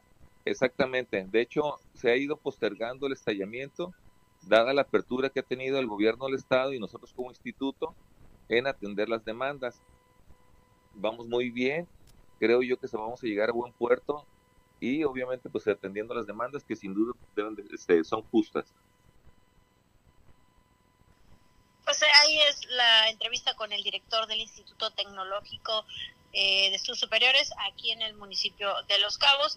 Y en más información comentarles que, bueno, pues hace unas horas eh, pues incendió el estero de San José del Cabo. Justamente platicábamos la vez pasada eh, sobre esta información que daba eh, personal de protección civil referente a que, bueno, pues se van a presentar muchos incendios forestales precisamente porque no llovió en la región. Y bueno, pues en cuanto a este incendio fue alrededor de las 11 de la mañana cuando se activó a los cuerpos de emergencia, a bomberos de, bueno, pues San José del Cabo en relación a pues a este incendio que eh, comentarles que en algún punto pues se salió de control alrededor de dos horas tardaron los bomberos para sofocar el fuego sin embargo pues por el momento ya está controlado y bueno pues afortunadamente no se reportan pues daños mayores, solo alguna afectación en la maleza Germán. Mm, pues sí, de última hora esto que nos está platicando Guillermina de la Toba, nuestra corresponsal allá en Los Cabos, sí, eh, hay que estar atentos porque luego a veces con estos vientos, vientos de temporada, puede volver a prenderse este, este tipo de incendios. Muchas gracias, Guille. Nos escuchamos el día de mañana, excelente tarde. Gracias, es Guillermina de la Toba, nuestra corresponsal allá en Los Cabos. Y de Los Cabos nos vamos a ir rápidamente a Loreto, porque también hubo un evento importante este fin de semana y eh, fue con el objetivo de cambiar el panorama hídrico actual que tiene nuestro estado y garantizar agua potable para todos los sectores de eh, Baja California Sur. Allá en Loreto se llevó a cabo la Cruzada Nacional de Fiscalización y Aprovechamiento Responsable del Agua, un encuentro que fue encabezado por la alcaldesa anfitriona de Loreto, Paola Cota Davis, y también por el presidente de la Comisión de Recursos Hidráulicos, Agua Potable y Saneamiento de la Cámara de Diputados, el diputado federal Rubén Muñoz Álvarez, que, que bien lo conocemos nosotros aquí en la capital del estado. Pues allá estuvo en Loreto. También estuvieron la alcaldesa de Mulegé, Edith Aguilar Villavicencio, la presidenta municipal de Comondú, la maestra Ileana Talamantes, el profesor Oscar Lex Castro, el alcalde de Los Cabos, eh, y representantes de áreas técnicas de los ZAPA de los cinco ayuntamientos. Ah, fíjese que hubo una ponencia importante a lo largo de esta cruzada que fue por parte de los representantes del gobierno de Los Cabos. Ellos dijeron que sí hay agua en Los Cabos, sí hay agua, solo que está mal distribuida por lo que ya se trabaja en darle solución para garantizar este servicio de agua a la población y a los desarrollos del destino turístico. Eh, otro de los temas abordados durante este foro allá en Los Cabos, en Loreto, fue la presentación de los diagnósticos de la situación del agua de todos los organismos operadores de agua potable de Baja California Sur, de los cinco municipios. Eh, esto es lo que se espera, a ver qué, qué resultados tuvo este, esta presentación de diagnósticos, porque unos estarán mejor que otros otros tendrán más lana que otros. Entonces, eh, se presentó esto. Y también hubo pláticas en relación a los residuos sólidos y al transporte público. Esto se llevó a cabo allá en Loreto. Y también, brincándonos de Loreto a Mulegé, en este recorrido que hacemos por los municipios, el gobernador del estado, Víctor Castro, lo que le comentaba hace unos momentos aquí en el noticiero. El gobernador del estado le pidió a la gobernadora de Baja California, nuestra vecina, la gobernadora María del Pilar, que no le otorgara el cambio de uso de suelo a la minera El Arco. ¿Sabe por qué? Porque es un absurdo. Y esto lo reiteramos todos nosotros. Es un absurdo que el acuífero se divida. ¿Cómo se va a dividir el acuífero? Porque está entre el límite territorial de dos estados. Definitivamente esto está eh, completamente mal. Hubo un acuerdo por ahí que lo refirió el gobernador del estado. Ahorita lo va a escuchar usted en esta grabación. Y eh, este es el tema. Esta minera se puso en los límites yo no sé si se habrá puesto, se habrá instalado mañosamente, pero se puso entre los límites de Baja California y Baja California Sur para una minera el agua es vital para su trabajo diario, para extraer los minerales. El agua es algo básico en las mineras. Bueno, pues estando ahí en el límite entre Baja California y Baja California Sur, extraer agua para la minera eh, es extraerla de un acuífero que está tanto en el estado norte como en el estado sur. Entonces no se puede dividir el acuífero, porque resulta que, ¿cómo le van a calcular sacar la mitad del agua del acuífero para la mina? Pues, pues no se puede calcular. Es ridículo, absurdo. Eh, eso lo señaló el gobernador de Estado y se lo señaló literalmente en su cara a la gobernadora de Baja California, quien así como que viendo para todos lados, pues sí, lo vamos a revisar, lo vamos a revisar. Fue lo que dijo frente a todos nosotros los medios de comunicación que estábamos ahí eh, escuchando al gobernador del estado abogar por los habitantes de Mulegé, porque sabe que van a ser los más perjudicados si es que eh, pues se sigue extrayendo agua por parte de esta minera. ¿Y sabe qué? La frase aquella, la del agua vale más que oro, pues también de nueva cuenta salió a relucir. Escuchamos al gobernador del estado, Víctor Castro Cosío. Es un acuífero, imagínense ustedes, un acuífero y alguien arbitrariamente tira una línea al acuífero y dice, la mitad del acuífero le podemos dar y la otra mitad no. Jaime, que tú entiendes esto, fue una verdadera arbitrariedad de la Conagua o de quien haya sido en su tiempo. Y por supuesto, este es un tema que sí, no, no, es, es una barbaridad, pues. Y desde luego que nosotros estamos en contra de esa barbaridad. Esa es nuestra postura desde hace mucho tiempo. Y ahora la confirmo y la ratifico debemos de garantizar que ese acuífero se destine para los fines que debe de ser y no para una gran minera que lo único que va a hacer es saquear el agua del acuífero porque requiere más de esa cantidad que, que se le suministre, o sea, no se puede medir. Es un absurdo, pues es como dividir una pila de agua, esta para ti, esta para mí, y yo le voy sacando el agua. Pues obviamente que los perjudicados vamos a ser nosotros. Por eso le pedimos a Marina que nos ayude y no dé uso del suelo para esa minera cuando le corresponda y defienda el agua de su pueblo. Vale más el agua que el oro. Pues ahí está la famosa frase, eh, vale más el agua que el oro, que de nueva cuenta la sacó el gobernador del estado, Víctor Castro Cosío, y como le digo ahí, eh, no hubo truco. En su cara se lo dijo, ojalá y no de este cambio de uso de suelo a la minera El Arco. Bien, por eso, por el gobernador, por esta solicitud eh, importante que va a venir eh, pues a trascender y a beneficiar a los habitantes de Mulegé. Sí se la discutió el gobernador, ahora sí que eso estuvo muy bien bajado ese balón, así como, como, como diríamos. ya casi nos vamos, vamos a la pausa porque todavía hay mucho más aquí en el noticiero.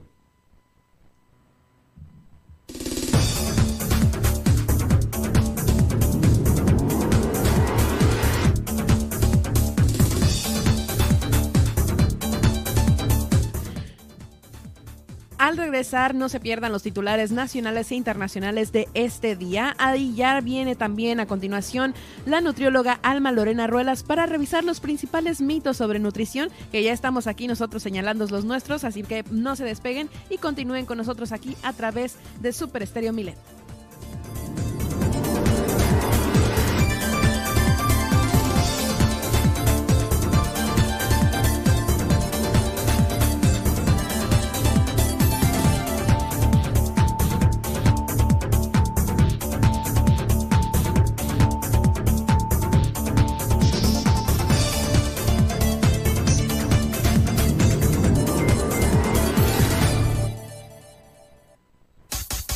Estas las noticias de Baja California Sur en Milet Noticias. En un momento regresamos. A las madres y padres de familia les envío este audio para recordarles que las niñas y niños deben llegar a clase con su cubrebocas bien puesto. También les recuerdo que el salón estará a la mitad de su capacidad para salvaguardar la salud de nuestros alumnos. Porque en la escuela Queremos que estén seguros. Con todas las medidas de seguridad, estamos listos para un regreso a clases saludable. En el gobierno de Baja California Sur, te queremos seguro. Gobierno del estado de Baja California Sur.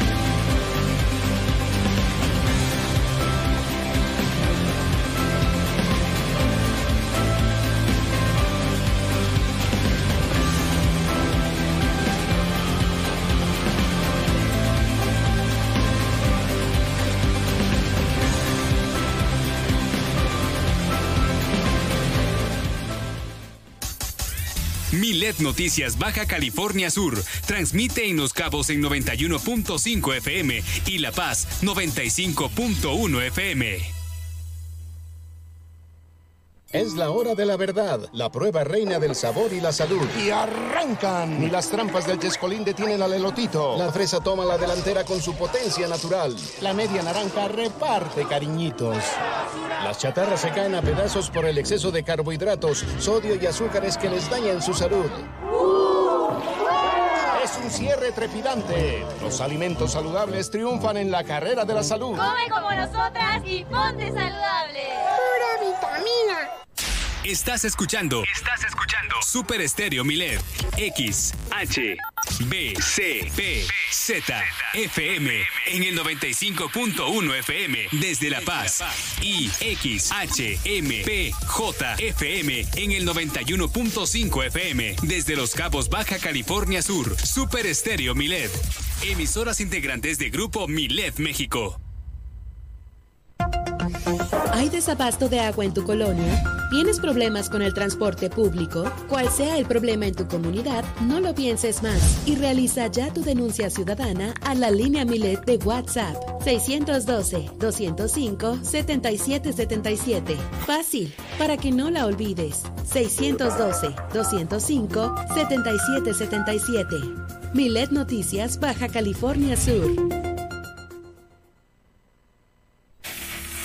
En el 95.1 FM de La Paz y 91.5 en Los Cabos, Milet Noticias Baja California Sur. La información más importante del estado, México y el mundo con Germán Medrano. De lunes a viernes a las 2 de la tarde. Milet Noticias Baja California Sur.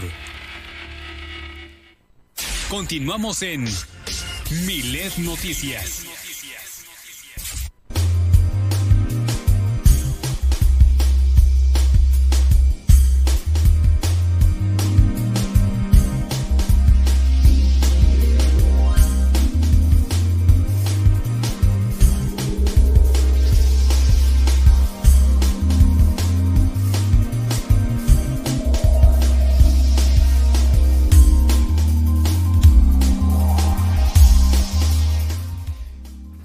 Bueno, pues ya estamos de vuelta con ustedes. El día de hoy, lunes, empieza una semana con muchas cosas que parte están en la tendencia que le acaba de platicar hace unos momentos Nadia Ojeda y la otra parte importante es la que se imprimió en las prensas ayer por la madrugada para que hoy ya circulen los diarios más importantes del país y también de algunos otros países de México y del mundo. Nadia, adelante con el reporte importante el día de hoy para ver cómo amanecimos con las ocho columnas que ya están publicándose. Iniciamos la vuelta con el Universal y es que aterrizó avión de la Fuerza Aérea en Rumania para repatriar a mexicanos evacuados de Ucrania. Esto eh, fue en torno de las 7 de la mañana cuando el Boeing 737-800 militar aterrizó en territorio rumano y se espera que los connacionales lleguen a México este miércoles 2 de marzo. Eh, cerca de las 8 aterrizó en Bucarest, Rumania, el avión pues que ya empezará a repatriar estas familias que son mixtas, es decir, México-ucranianas, mm. y eh, mm, será el primero de, se espera de muchos, eh, porque pues también hay gente todavía en Ucrania, hay gente que está intentando salir por sus propios medios y pues bueno, por ahí ya se está haciendo el esfuerzo para repatriar a nuestros connacionales. El mismo, el Universal, fíjate que publicó un artículo sobre dónde comprar el limón más barato en la Ciudad de México. Esa está buena a raíz de que se espera que en los próximos meses comience a bajar el precio de del, limón. Mientras tanto, pues ya hay mercados que están acatando estas, pues digámoslo, esta, este nuevos precios. Pues por acá eh, se dice que el precio más barato ya en Ciudad de México es de entre 32 pesos y 55 el kilo. Así sí, que porque llegó hasta acá, hasta los 60. Bueno, 80. Sí, me tocó verlo carísimo y pues bueno, ya se espera que para Semana Santa empiece a bajar porque también es la temporada en la que más consumimos limón los mexicanos. Ahí viene, ¿no? El, cevichito, el verano. Los sashimis que se están de moda y pues esperemos que ya, ya empiece a bajar. La, ¿Cómo se llama la, la bebida esta? Limonada. Ah, ah o Margarita dirás tú. Ay, me sacaste la, la carcajada, Nadia. No, la doble. Ah, ya, la, la, la DC que le dicen. Mira, yo bien inocentona. limona. Pues bueno, esperemos que ya, ya baje el precio del limón. Pues sí, ok, para tu limonada. Para mí, es que yo sí soy súper fan de la limonada mineral. Ok. Bueno, y acá nos vamos con Reporte Índigo y es que pese al apoyo de AMLO, Pemex pierde 224.363 millones de pesos en 2021 y es que la petrolera mexicana registró estos números rojos a pesar de haber recibido apoyos del gobierno. Aún así, este, pues se reportó una disminución del 0.% en el monto de su deuda y pues aún así Pemex sigue siendo una de las petroleras más endeudadas del mundo. Definitivo. Definitivamente. Y pues eh, también Pemex eh, con estos apoyos se benefició por una reducción en el pago de derecho por la utilidad compartida por 73.280 millones de pesos. Pues ni tablas, ¿no? Ni tan No, tablas. no, no, ni tan tablas. De acá nos vamos al Heraldo y es que un cañón explotó en la mano de un hombre en el carnaval de Huejotzingo en Puebla. Eh, sí, pues ¿Un está cañón? Un cañón. O sea, no fue un cohete, escuchas. fue un cañón. Fue un cañón. Eh, fíjense que este eh, carnaval es un festival que cuenta ya con más de 150 años de tradición y esto sucedió la tarde de este domingo en donde un participante del carnaval colocó la mano sobre la salida del cañón. Oh, bueno. Momento exacto en que se activó el arma y explotó un polvorín, o sea, estaba dando un performance pues en el desfile. Eh, pues ayer fue intervenido, le hicieron aseo quirúrgico y lo reportan hasta el momento estable a esta persona.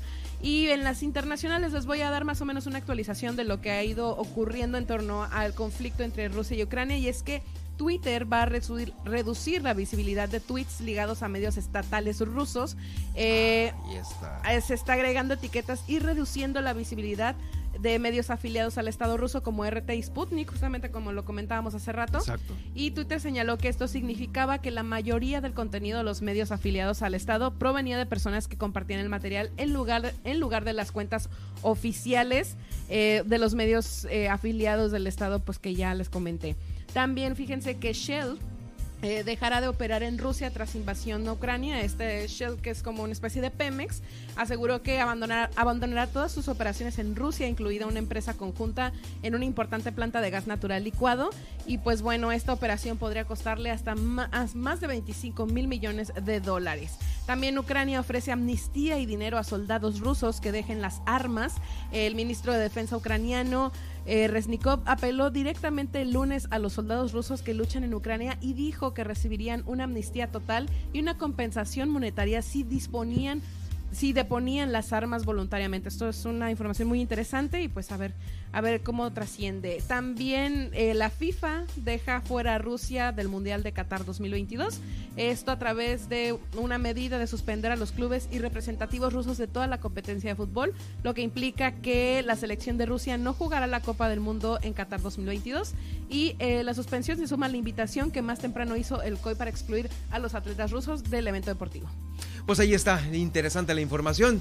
Estaremos platicando de esto en el transcurso de la semana.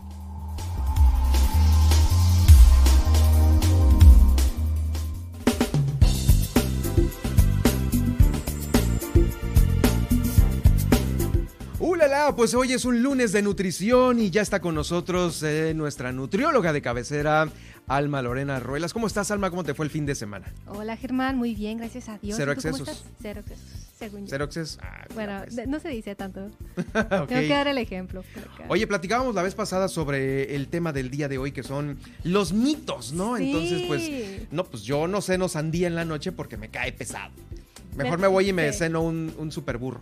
Mira, me la pusiste difícil con eso de los mitos porque hay un montón, pero pregunté ahí entre mis colegas y entre algunos pacientitos también y todos me dijeron ese. Todos me dijeron lo de la fruta en la noche. Es la más, no la- la fruta, la sandía en la noche. Ah, todavía en específico. Sí, A ver, sí, sí, y, y- la sandía en la noche. ahora sí que, ¿y? Es un mito. La fruta en la noche engorda. Eso es un mito. Podemos comer fruta a cualquier hora del día, siempre y cuando el plan de alimentación esté balanceado.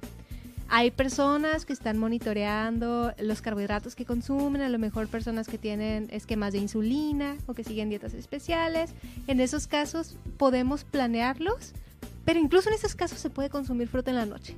Así que no, la fruta en la noche es incluso más ligerita que los tacos de, al pastor. Entonces, Ah. sí, sí, sí. Sí se puede Mira, consumir fruta en la noche. Hemos tenido un noticiero muy alegre el día de hoy. Metimos Sí. a Miley Cyrus, hablamos de la limonada de Nadia. Y no nos vengas con ahora Con con que no va a haber. no, no, los taquitos al pastor también. Cena de de hecho, traen piña, traen fruta. Uf, lo salvamos los tacos Sí, al pastor con la piña. Y- y Bueno, un dato curioso, ¿eh? La piña ayuda a la digestión. Ay, sí, pero es una cosita de nada, ¿no? Ya sé. Oye, entonces este se puede comer fruta en la noche. Sí se puede comer fruta en la noche. Es un mito eso de que engorda. También se puede comer sandía. Sí, sí se puede Sí se puede. En la noche. A cualquier hora. Y sobre esto hiciste también así como un una Unas reco- pregunti- recopilación, ¿no? Sí, Así un- sí, sí. ¿Quieres que te las diga? A La- ver. ¿Las que me dijeron las mujeres o los hombres? Primero. A ver, las, primero las damas. Vámonos pues. Me decían, los alimentos dietéticos y bajos en grasa son alternativas saludables. Muchas veces vemos por ahí en la etiqueta que dice de dieta o dice bajo en grasa y decimos, ah, pues esto es bueno para la salud, esto lo compro. Y no necesariamente. Ah, vamos a, tenemos que recordar que los alimentos nos van a aportar energía, nos van a aportar calorías y también nos van a aportar nutrientes. Y no siempre los que tienen muchos nutrientes o pocos nutrientes van a tener más o menos calorías. Entonces, cuando nosotros vemos un alimento que es light o que viene reducido en grasa, normalmente para igualar el sabor de la versión original se le agregan otras cosas que no son muy saludables, que digamos que pueden ser. Ese es el punto. Sí, normalmente tenemos que leer la etiqueta, ¿no? Pero normalmente no nos van a aportar buen contenido de fibra o no nos van a aportar este algunos nutrientes que otra versión, sí. Hay algunos casos en los que sí son más saludables o podrían ser más beneficiosos, como los lácteos.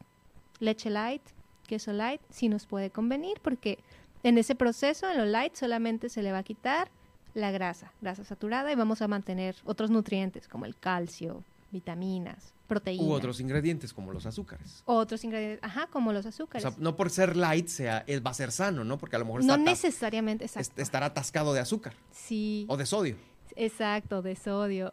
Si ponemos sobre todo las algunas bebidas por ahí, ah, pueden contener también edulcorantes, que esa es una que por ahí me hicieron los hombres. A ¿no? ver. Que los edulcorantes son malos o que los edu- edulcorantes son buenos. Sí, yo creo eso, ¿eh?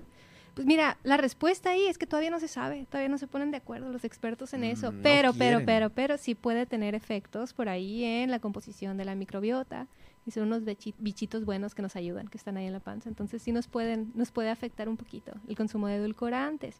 Muchas veces estos alimentos, estas bebidas traen edulcorantes. Esa etiqueta que dice que no se puede consumir en niños, entonces ahí ese mito es los edulcorantes son malos para la salud, son buenos, es- todavía no se sabe. Si eres adulto, sabe. lo puedes consumir, ¿sí? Ok. Con moderación. Esa es la palabra, ¿no? Con moderación. No necesariamente un alimento que, que traiga edulcorantes va a ser saludable. Y en los niños sí, sí traten de no, no utilizarlos. No utilizarlos. Ok, No. entonces este mito ya. Ahora vamos con el tercero o con el siguiente. El siguiente. Aquí los alimentos eh, dietéticos y bajos en grasa son alternativas saludables, que es muy parecido al anterior, de que los alimentos altos en grasa. Ah, no, el otro era los alimentos altos en grasa no son saludables. Esto también es un mito.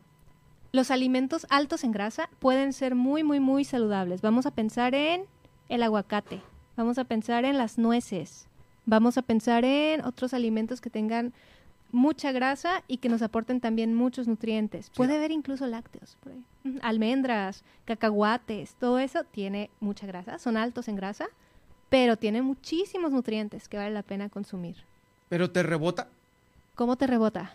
eh, que, que por esa can- o sea, que sí te ingieras una cantidad importante de nutrientes, como lo estás diciendo ahorita, pero el, el otro efecto, por ser eh, también altos en este tipo de grasas, pues te va a aumentar, no sé, de, de peso, de tallas, no sé qué sé yo. Ah, ok, no necesariamente. Mm. Tenemos que considerar el alimento y la porción en la que lo consumimos. Es muy recomendable consumir fuentes de grasas buenas. El aceite de oliva, por ejemplo, es tiene muchas calorías, pero es muy, muy, muy saludable. Si lo consum- consumimos en porción adecuada, puede ser benéfico para nosotros. Ahí va a, entra- va a entrar en Entonces, juego. híjole, sí, es que es un tema, ¿no? Porque Sí, si en una ensalada le pones aceite de oliva, porque, que es muy bueno, sabe muy rico, Sí. este, ¿qué tanto ponerle, no? Exacto. Vámonos, una recomendación práctica aquí, una cucharada máximo, y eso considerando que no estamos usando otros aceites, otras grasas. Es una, por ahí, buena aproximación. Siempre va a depender, ¿no? Pero no se pasen de una cucharada de aceite para cocinar. Oye, y- luego le dedicamos un programa a las ensaladas. Ah, perfecto. Eso está bueno. Y a los aderezos, a las grasas. Sí, hombre, claro. grasas. Sí, bueno, el siguiente mito. Ok, y mira, puede ir muy relacionado, a lo mejor me dices que no cuando lo escuchas, pero ya que te explique vas a ver que tantito, ¿no? Me decían, contar las calorías y contar los macros es necesario para la pérdida de peso, ¿sí? Pues sí, ¿no? ah, no necesariamente, también puede ser un mito.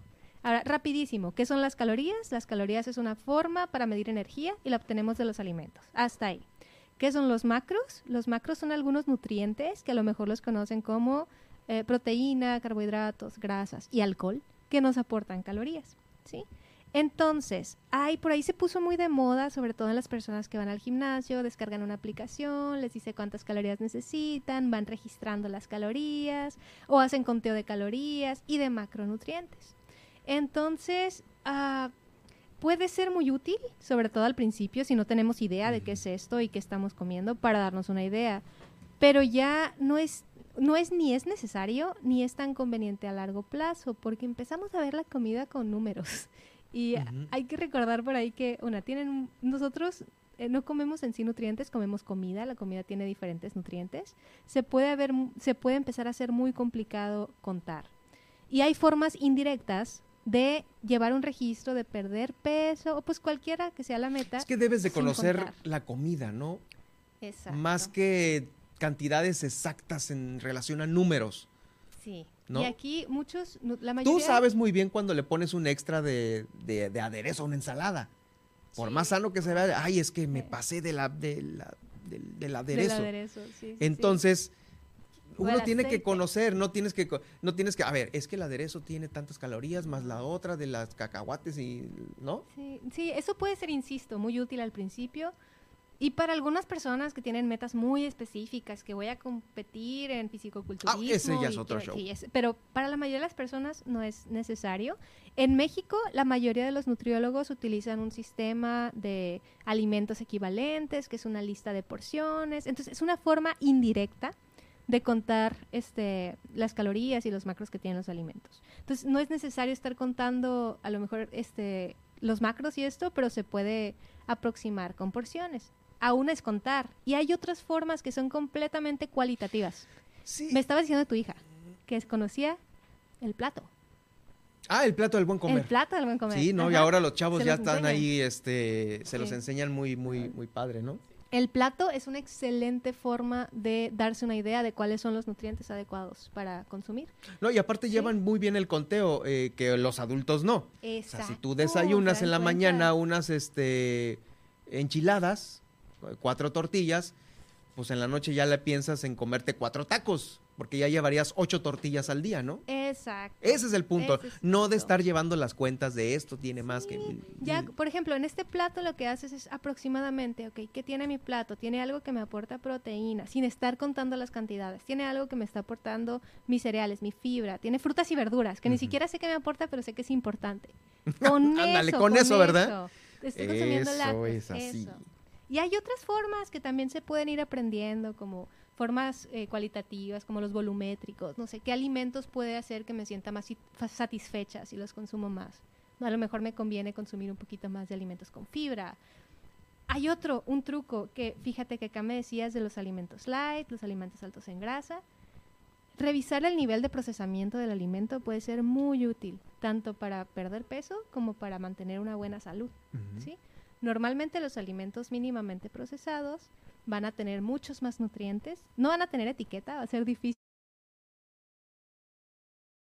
verlos porque humano, pero nos van a aportar un chorro de nutrientes. Entonces, una estrategia muy sencilla por ahí es irnos enfocando en estos, en estos nutrientes. Sí. Siguiente mito. Ok. Estar delgado es estar saludable. Es un método por ahí muy, muy controversial. Y sí, también es un regularme exactamente, ¿no? Todo el mundo, ah, estás, del- pues, estás saludable, delgado. Digo, delgado no flaco, ¿eh? Sí. Ah, hay que aclarar, porque ese también es un extremo. Sí. De aquí vamos a hablar de un, un par de cosas. Primero, el tamaño corporal. Cuando dicen estar delgado, normal pens- pensamos en una persona que tiene un tamaño corporal chico, que la vemos y pues se ve, se ve delgada, usa tallas bajitas, ¿no? Ahora, la mayoría de los riesgos asociados al exceso de, de- peso, a tener un tamaño corporal grande, vienen por la obesidad, que se define como una acu- acumulación excesiva de grasa que causa efectos metabólicos en la salud. Entonces, para que una persona tenga obesidad, tiene que tener un exceso de grasa, no necesariamente va a estar relacionado con el tamaño corporal, y tenemos que evaluar otras variables que es muy difícil ver con el tamaño corporal. Por ejemplo, ¿dónde está acumulándose la grasa? Eh, por ejemplo, la grasa es más peligrosa si se acumula a nivel de cintura porque está presionando los órganos vitales que en otras partes del cuerpo. Entonces, eh, y ese es solo un factor. Ahora, la salud es resultado de un montón de factores, no nada más el tamaño corporal y no nada más la acumulación de grasa. Tiene que ver determinantes económicos, ¿no? A qué tenemos acceso, si podemos ir al seguro, si podemos eh, pagar el médico los medicamentos que ocupamos. Tiene que ver el nivel de actividad física. Independientemente del peso, nosotros vamos a mejorar la salud si empezamos a hacer ejercicio de fuerza y de cardio de las dos necesitamos. Eso es mega aunque básico. no cambie el peso, aunque yo tenga un tamaño corporal grande y un exceso de grasa corporal, si yo hago ejercicio, voy a ser más saludable que una persona que está delgada que no hace ejercicio.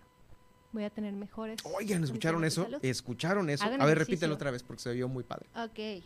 Si yo hago ejercicio, ¿sí? Aunque yo tenga un tamaño corporal elevado y aunque yo tenga mayor grasa que otras personas, voy a estar más saludable que una persona que no hace ejercicio, ¿sí? Que está delgada, que tiene un IMC más bajito.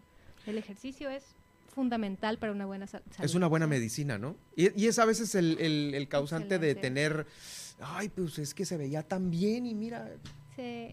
Y, y entonces, otra vez, insisto con esto, hay un chorro de determinantes. El peso es no más uno y es, es un factor de riesgo para enfermedades, pero no es el único. Siempre se tiene que valorar todo lo demás. Cómo está la dieta, como frutas y verduras, hago ejercicio, todo esto va a impactar. Ahora, eh, se vale tener alguna meta para llegar a un peso considerado saludable, pero tienes que verlo con un profesional, ¿no? sí, Porque claro. Muchas veces ven el IMC, por ejemplo, y no es el único parámetro. Podemos valorar otras cosas por ahí. Ya casi nos estamos eh, acabando el tiempo y nos da tiempo para otro mito por ahí. Ah, pues los carbohidratos te hacen subir de peso. Los famosos carbohidratos ¿no? por ahí. No, ese es otro mito. ¿Cómo crees? Sí, sí, sí. Mira, lo que nos hace subir de peso es un exceso de calorías, de cualquier fuente. Calorías, no carbohidratos. Ajá, las- los carbohidratos nos Entonces podemos seguir este cafeceando pan aquí en la oficina. Ah, a ver, a ver, a ver, a ver. Ahora, ay, fíjate, fíjate. ¿El pan que tiene? ¿Ti- ¿Tiene nomás carbohidratos o qué más tiene? Azúcares. Ah, es- y tiene grasa. Ah, bueno, no lo, pensamos, fíjate. Pensamos, comí papitas y no pienso, comí grasa, pienso, comí carbohidratos. Pero las papitas son papas fritas, tienen muchísima grasa. Normalmente el exceso de calorías viene por la grasa que no nos damos cuenta que está consumiendo porque está oculta. Entonces no la vemos. Yo no pienso, me comí do- 12 rufles y yo no pienso, me comí dos cucharaditas de aceite. Yo pienso, comí carbohidratos. Entonces, bueno, la ganancia de peso viene por un exceso de energía, de cualquier fuente, de cualquier macronutriente.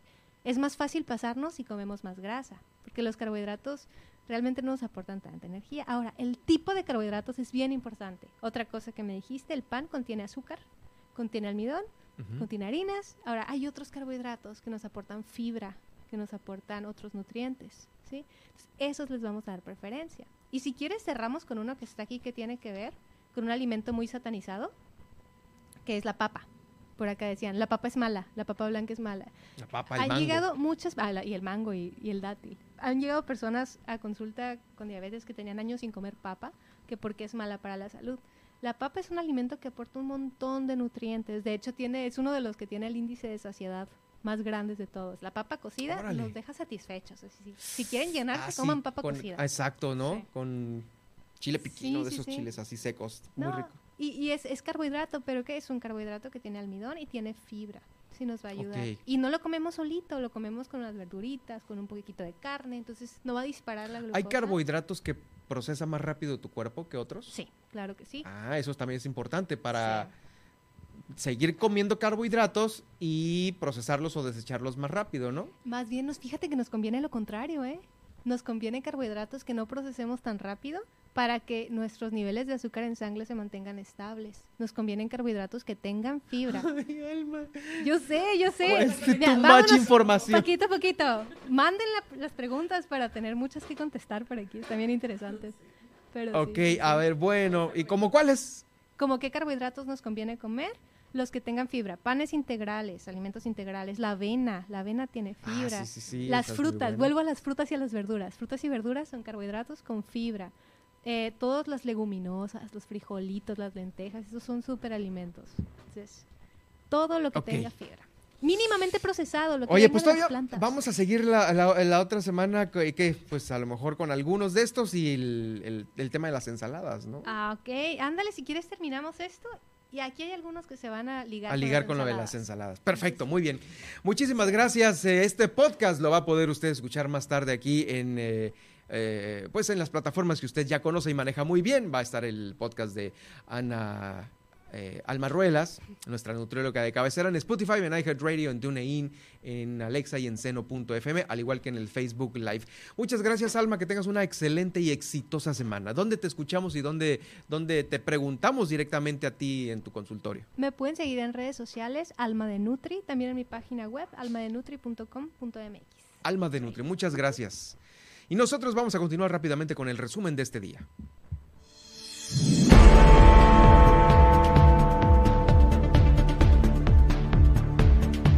Durante este fin de semana falleció el ambientalista Ramón Ojeda Mestre a sus 79 años de edad.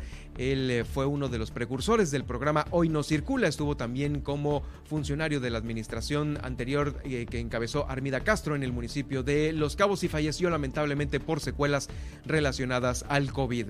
Ha concluido la semana de clases presenciales y eh, la segunda semana hay un total de 81 mil 81 mil estudiantes ya en 834 escuelas. También 900 alumnos y alumnas migrantes han retornado a las aulas. Se graduaron de la universidad 290 en nuevos eh, profesionistas. Se publicó el día de ayer domingo en el diario oficial de la Federación este, esta modificación al decreto presidencial que permite legalizar autos de procedencia extranjera.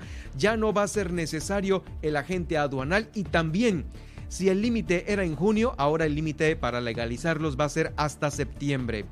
Le comento que en Los Cabos, eh, no, se llevó a cabo aquí en la capital del estado la segunda reunión de la Mesa del Pacífico con invitados especiales. Estuvo el secretario de Gobernación aquí en Baja California Sur y también la jefa de gobierno de la Ciudad de México. Alfonso Durazo, el gobernador de Sonora, fue el vocero de la Mesa del Pacífico, quien dio a conocer su firme apoyo de todos los gobernadores de esta zona para la reforma eléctrica del presidente. También dio a conocer la nueva marca regional que se va a llamar Riviera del Mar de Cortés. Y también dijo que acordaron la creación de una ah, flota de cruceros de mediano tamaño para el Golfo de California. El gobernador del estado dijo, la peor, dijo que la peor herencia que recibió del gobierno anterior fue, fueron 500 desaparecidos en Mexicali este próximo 11 y 12 se va a, a desarrollar también una mesa de seguridad de esta zona, de la zona noroeste. Ahí van a hablar exclusivamente de la seguridad. Sobre esto, la gobernadora de Baja California dijo que hay planes de trabajo a mediano, corto y largo plazo. Eh, también, también ha propuesto eh, un, no, un en Los Cabos. Se quemó un yate por fuegos artificiales que estaban, eh, pues ahora sigue tronando en el cielo. Uno de estos cayó en un yate y quedó completamente quemado. También en Loreto se llevó a cabo el programa hídrico de Baja California Sur. Bueno, fue una mesa, un foro, perdón, un foro en donde estuvieron presentes los presidentes municipales y también el presidente de la Comisión de Recursos Hidráulicos, Agua Potable y Saneamiento de la Cámara de Diputados, Rubén Muñoz. Hablaron sobre esta, la cruzada nacional de fiscalización y aprovechamiento responsable del agua. En Mulegé se quiere que no se dé esta, este cambio de uso de suelo a la minera del arco, se lo dijo el gobernador del estado Víctor Castro a la gobernadora de Baja California, Marina del Pilar. Y en la información nacional e internacional también tenemos resumen. Así es, aterrizó hoy el avión de la Fuerza Aérea en Rumania para repatriar a mexicanos evacuados en Ucrania. Eh, se espera que 25 mexicanos regresen a este país el miércoles 2 de marzo y además eh, también ya se informó sobre el nuevo precio del limón. Se prevé que ya venga a la baja para, para Semana Santa y el precio ya anda rondando entre los 32 y 55 pesos en la Ciudad de México. Además, pese al apoyo de AMLO, Pemex pierde 224.363 millones de pesos pesos en 2021. Eh, Pemex sigue siendo una de las petroleras más endeudadas del mundo y se reportó una disminución del 0.7% en el monto de la deuda ya mencionada. Además, ayer un cañón explotó en la mano de un hombre en Carnaval de Huejotzingo, Puebla. Se reportó que ya fue atendido, ya fue intervenido y pues bueno, un accidente en estas festividades. Por último, en las internacionales, la FIFA deja fuera a Rusia en el Mundial de Qatar 2022. La suspensión se suma a la invitación que más temprano hizo también el COI para excluir a los atletas rusos de todo el evento deportivo. Y para terminar, Twitter reducirá la visibilidad de los tweets ligados a medios estatales rusos. Se informó que las cuentas, que cuentas afiliadas estaban promoviendo la información de este lugar, eh, pues más que las mismas cuentas oficiales como RT y Sputnik. Gracias Nadia, nos escuchamos el día de mañana. Gracias a usted, que tenga una increíble semana. Soy Germán Medrano. Muy buenas tardes.